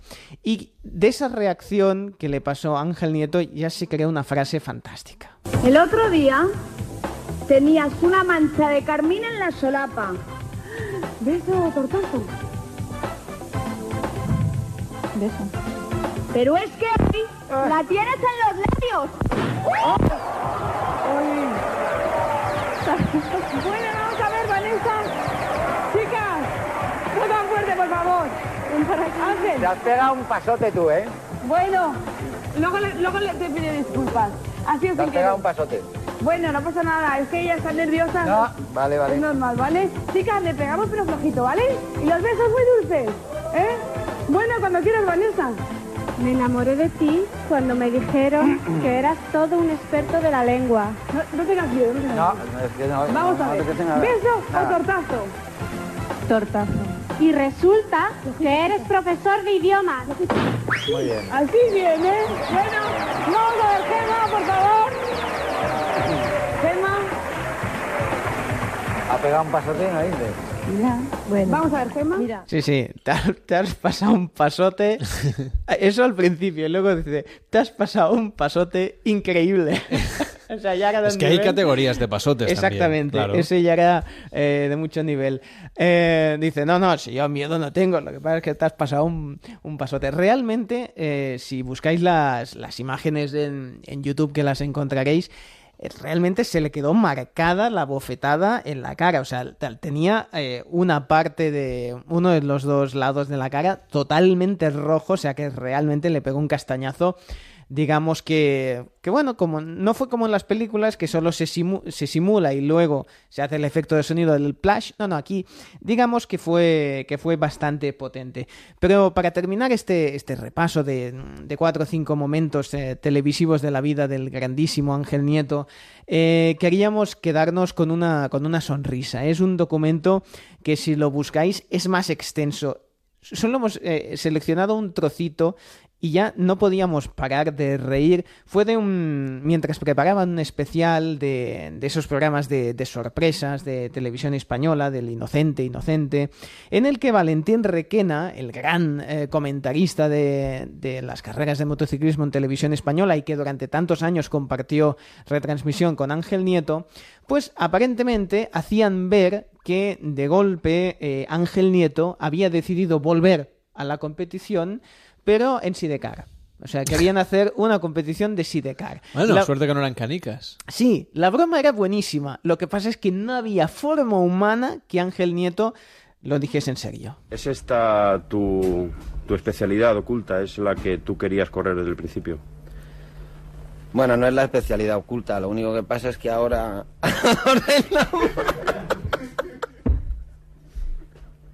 ahora te iba a decir lo que voy... Ahora te iba a decir que quiero ir acompañado para pasarme No, no, espérate, eso te lo pregunto después. Es que por eso me Bueno, espérate. retirado. Venga, venga, va. Venga, joder. Oye, ¿y el correr ahora en, en Sidecar es quizás que con los años te da miedo conducir solo? Por eso voy a acompañar. No, es que yo siempre he pensado cuando te, te, te meten en una producción de estas como. Inocente, Inocente, etcétera. Sí, que- claro, si me preguntan esto, ¿cómo no me voy a reír? Tienes Si que saber disimular solo, muy yo bien y eso que no es fácil. Pues sí. No, no, pero es que está bueno, hombre. Venga, venga. Va, lo va a intentar. El pasar a esta modalidad es que quizá con los años estás próximo a cumplir los 40, no te da miedo ir solo ya en moto y tienes que ir acompañado.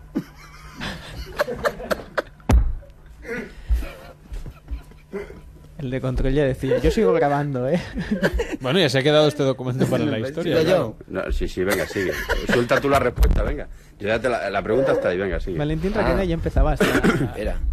¿Están grabando? Sí, ¿Estáis sí, grabando? sí, sí. claro. Hombre, Es que cuando ¿qué no- te digo a esto? Ay.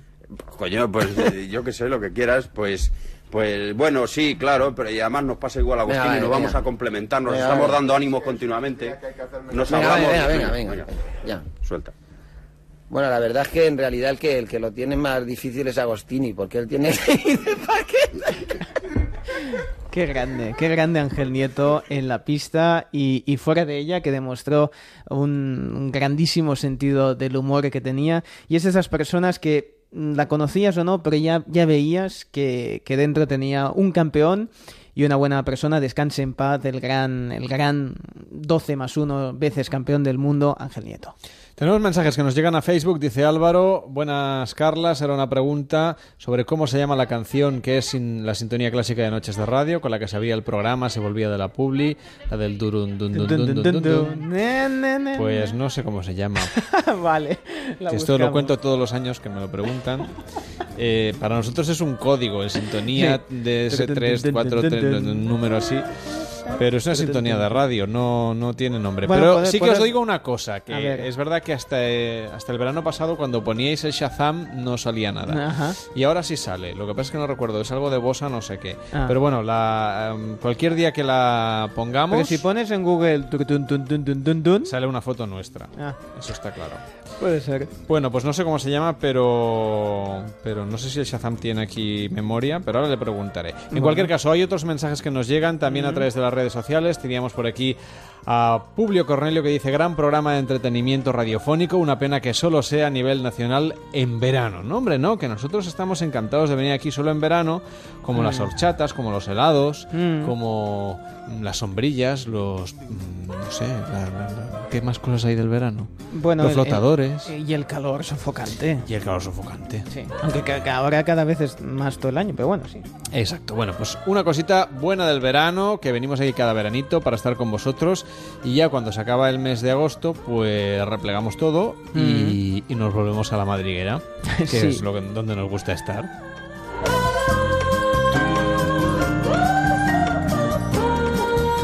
Cada noche en Onda Cero, Noches de Radio, con Carlas Lamelo.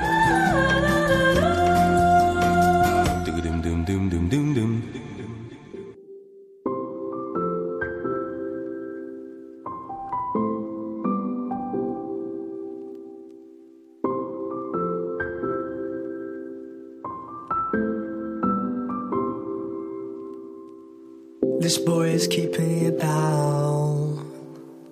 still you walk among kings.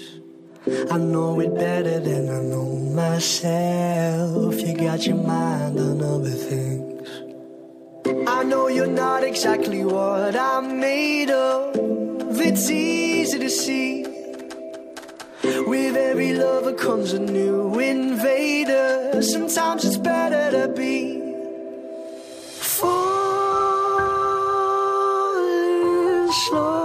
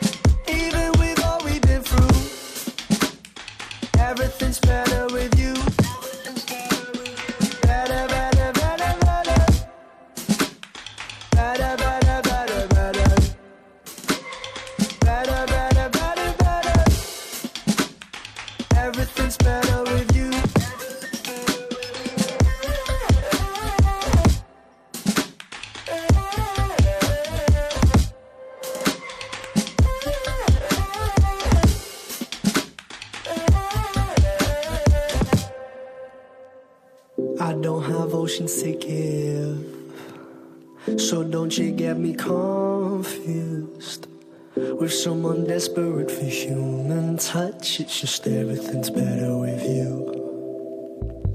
Better, better, better, better. Everything's better with you. Better, better, better, better. Everything's better with you. Better, better, better, better. Everything's better with you. Everything's better with you. It takes a minute for your mind to waver, but it's easy to be a simple single cell who fails to savor all that we struggle to see when we're falling slow on a need to know. Everything's better with you.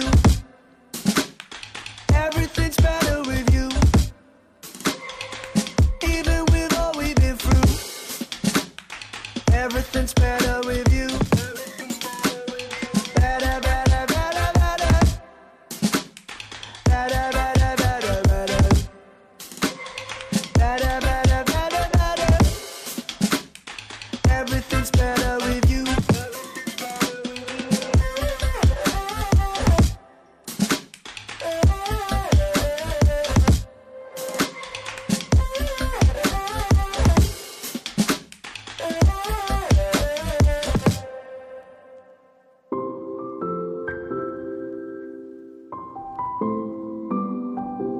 Este verano, Noches de Radio, con Carlas Lamelo.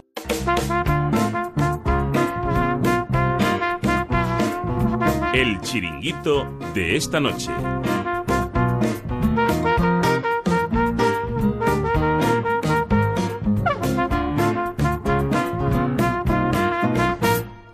Nos quedan 15 minutos de programa, entonces serán las 4 de la madrugada en la península y en Baleares, las 3 en Canarias. Nos preguntan, por ejemplo, en Twitter, ¿dónde se puede encontrar el momento Sidecar de Ángel Nieto? ¿Podéis compartir el enlace? Gracias.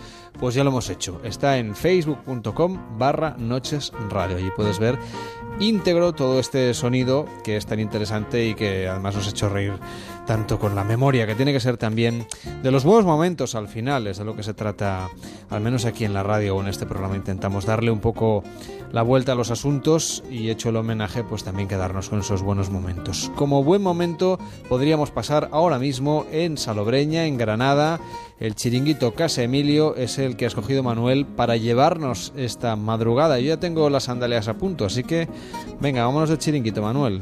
Pues estupendo, pues si te parece nos vamos al medio de la playa donde se encuentra este local, desde el que se puede tener una maravillosa perspectiva del mar del mar del Alborán.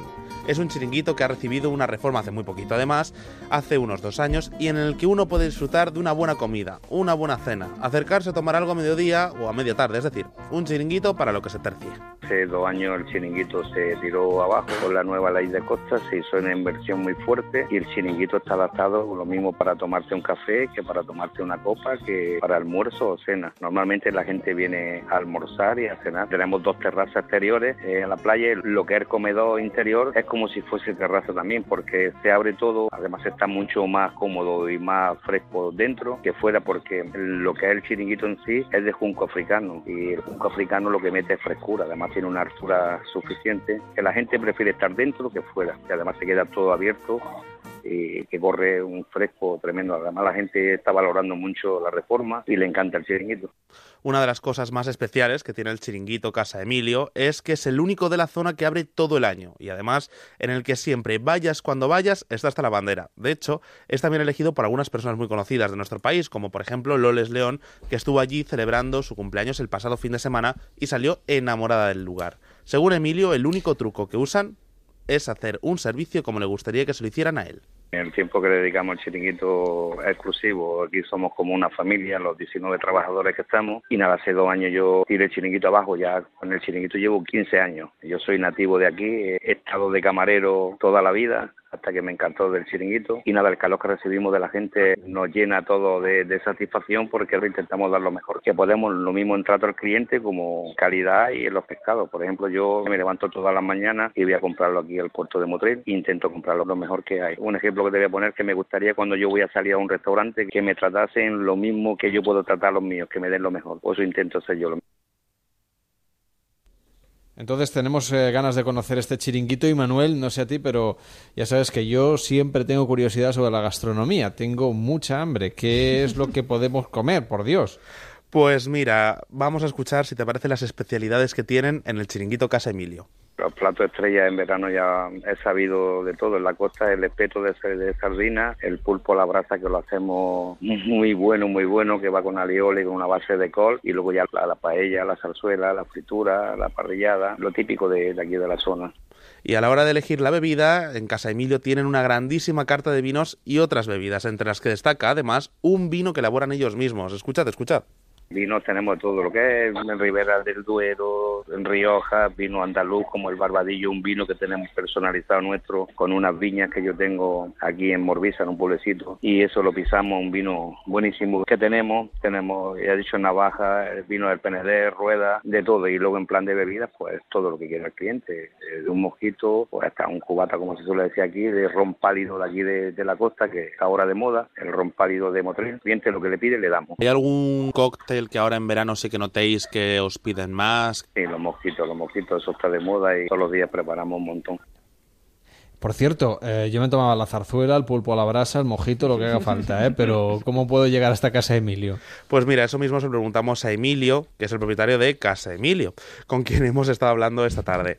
Además, se encuentra justamente frente al mar, en la playa de Salobreña. Tenemos nuestra página web, chiringuitocasamilio.com. Gente nos no mira por Tripadvisor o por el Google, busca Chiringuito Casamilio, no tiene ninguna pérdida. Además está en el mismo centro del paseo marítimo y a 10 metros del mar. Cuando hace poniente o levante aquí en la playa, casi te llega el agua que lo huele, lo parpa, lo tiene al lado. Y ahora mismo que yo estoy hablando con usted por teléfono, pues vamos, el mar lo tenemos como una balsa de aceite y a 10 metros del chiringuito. Una frescura que hay aquí, que si me gustaría, si pudiera mandarte un par de fotos, te la mandaba. Ahora mismo está la gente súper tranquila, relajada, los comedores llenos, la terraza. Es un ambiente familiar, tranquilo, que no tiene pérdida en, en la provincia de Granada, es conocido por la labor que estamos haciendo, dando lo mejor. Eso, por supuesto. Servicio, calidad, precio. Yo no sé tú, pero yo me, ira, me iba ahora mismo a bañarme allí, o sea, en el agua a esta hora de la madrugada, a mojarme los pies al menos, a tomarme Mm. todo esto. ¿Dónde ha dicho que tenemos que buscar el, el, el Encantado. chiringuito? Soy muy fan. En, en TripAdvisor. Ah, Google. Ah, va- bien, bien. No, lo de Google lo he entendido. Lo de TripAdvisor era lo que TripAdvisor, en se me TripAdvisor. escapaba. ¿Sabes, sabes que al final de, de la semana, si empecemos un resumen, mm, yo creo que esto, Esto es eh, bien. cane- canela fina. Yo creo que Manuel no lo sabe porque los viernes debe tener planes mejores. Sí. No, yo los viernes intento escucharos cuando el insomnio me lo permite. Ah, la no, verdad, bueno. ¿eh? Tengo que decirlo. Pensaba que hibernabas todo el viernes ya para tener fuerza para ¿Qué comer. va? Yo, yo vivo con el horario cambiado ya. Fin de is coming para ti. Exacto. Bueno, que tú ya has acabado. Yo ya me que feliz fin de semana. Nosotros mañana volvemos, pero tú eres un privilegiado de las ondas. Totalmente, es lo que tiene estar en la Enterprise de Madrid. Es que tú no sabes bien lo, lo- lo importante que es estar cerca del poder. Hombre, hombre. Nosotros que estamos aquí en las provincias. ¿eh?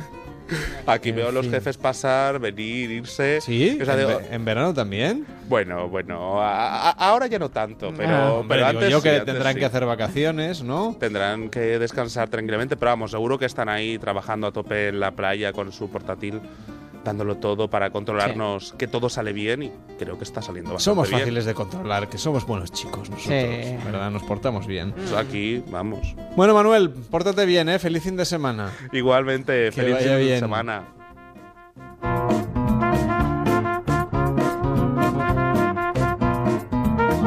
Las noches de radio son diferentes en Onda Cero.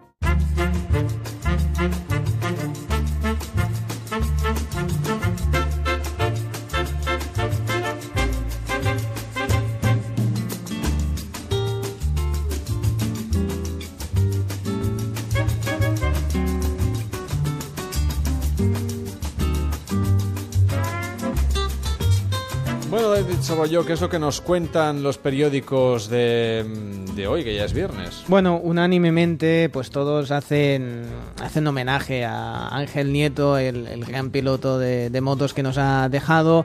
En, en La Razón, por ejemplo, vemos una, una fotografía con eso, 1947-2017. Ángel Nieto muere el campeón del 12 más 1 que cambió al motociclismo sobre todo el, el español sin, sin dudarlo. El país también recoge fotografía y sobre todo pues el, el ABC que a, pan- a portada completa en su, casa dice, eh, en su caso dice muere Ángel Nieto, el padre del motociclismo español. El piloto de 70 años no pudo superar las heridas sufridas la pasada semana en un accidente de quad.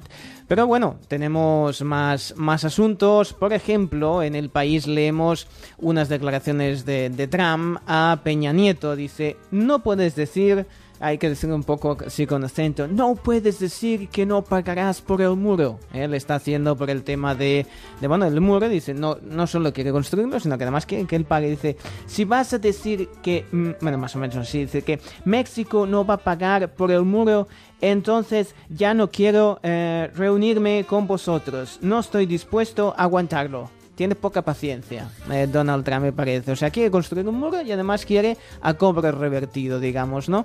En el país también leemos Maduro inicia el asalto al Parlamento de Venezuela. La Asamblea Constituyente prevé desalojar hoy del Palacio Legislativo a los congresistas eh, democráticos. Y por ejemplo, tenemos pues muchas más portadas. Leemos en el periódico. Hoy me voy al periódico de Extremadura. Venga. Eh, versión de Extremadura para O sea, que me vas veas. a hacer tú los regionales. Bueno, voy, voy- yo voy variando. ¿eh? O sea, hago un poco así. Eh, ahí, por ejemplo, se hacen eco de, mm, bueno, de una problemática local de eh, el, el mercado extremeño de la recaudación por venta de tabaco que acumula pérdidas de 64 millones. Dice, si en 2010 se ingresaban 316 millones, en 2016 fueron 252 tras seis años seguidos de caídas. Tenemos más portadas. La voz de Galicia dice, Galicia esquiva los ataques al turismo que se extienden por España. ¿eh? O sea, así como parece que es una cosa que se va extendiendo, dicen que de momento en Galicia se estarían salvando de esta situación. El mundo también recoge que Maduro ultima su autogolpe con la toma del Parlamento. Y, tenía alguna más. Sí, la vanguardia. Ay, la hora le he perdido. Tú Bueno, tenías algunas Yo más tengo por aquí ahí? lo que quieras, mira, te Ah, mira, espera, contar. tengo la de la vanguardia, que la tenía que controlada porque ahí sí que se ve una fotografía que nos llama mucho la atención de esto que estamos diciendo de eh, los ataques contra el turismo y es en una calle eh, muy céntrica de, de Barcelona donde ya no solo es que es que duela ver pintado eh, esos edificios tan esos edificios esos muros tan antiguos con pintadas sino que además claro atacan directamente al turismo. Está diciendo eh, dice que bueno en inglés lo ponen además tourists go home you are not welcome es decir iros a casa no sois bienvenidos con lo cual es una situación que evidentemente alguien tiene que poner fin y también se hacen eco de eh, que AENA mediará in extremis, dice, en el conflicto de los controles en el Prat. Y que el Barça ya dispone de los 222 millones para rediseñar el equipo o gastárselo en lo que quiera. Aunque sean palomitas. Sí, sí, por ejemplo. Bueno, sí, poca te dan para palomitas, ¿eh? Es que van caras. El diario de Navarra nos cuenta que hay un herido leve en un choque múltiple bajo el puente del final de la avenida de Zaragoza. El diario de Cádiz nos dice que el alcalde aborda con los vecinos los malentendidos con los ascensores de Loreto y que los ecologistas reclaman la retirada de la concesión de la piscifactoría en Cádiz. Viajamos ahora hasta Teruel porque el gobierno de Aragón, según nos cuenta el diario de Teruel, convoca una línea de ayuda superior a los 30 millones de euros para las industrias agroalimentarias.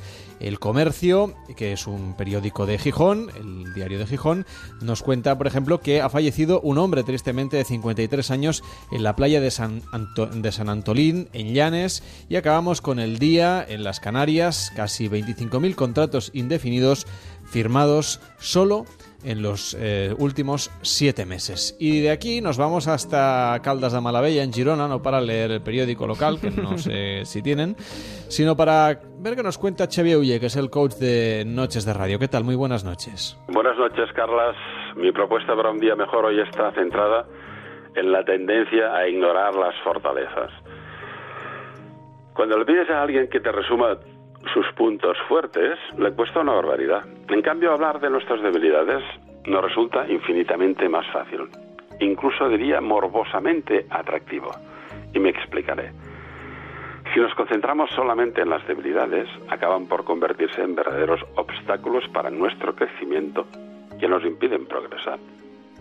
Por el contrario, trabajar con las fortalezas constituye un saludable ejercicio, ya que son la auténtica fuente de los antídotos que nos permiten, en primer lugar, combatir nuestras malsanas creencias limitadoras y, por supuesto, dejar de ir con el freno de mano puesto por la vida. Para identificar tus fortalezas, concéntrate en lo que dominas y pregúntate, ¿qué sé hacer como nadie? ¿En qué soy excelente? ¿Qué conceptos clave domino? Tómate todo el tiempo que necesites y contesta gustándote. Aquí va mi recomendación para hoy. Descubre tus fortalezas y refuérzalas, porque trabajar con fortalezas es garantía de mejora. Buenas noches con salud y armonía.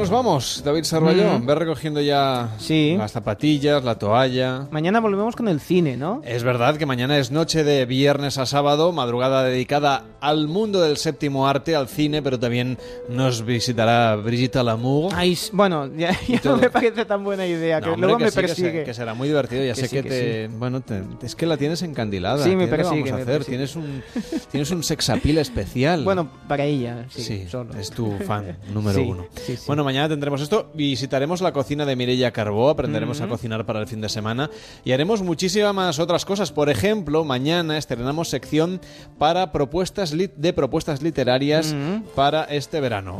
Más bien conoceremos la vida un poco oscura de algunos escritores Sí. clásicos. No os lo perdáis con Andreu Gabriel. Esto será mañana a partir de la una, las 12 en Canarias, después del transistor aquí en Onda Cero. Mañana con Alfredo Martínez, también desde Barcelona. Buenas noches.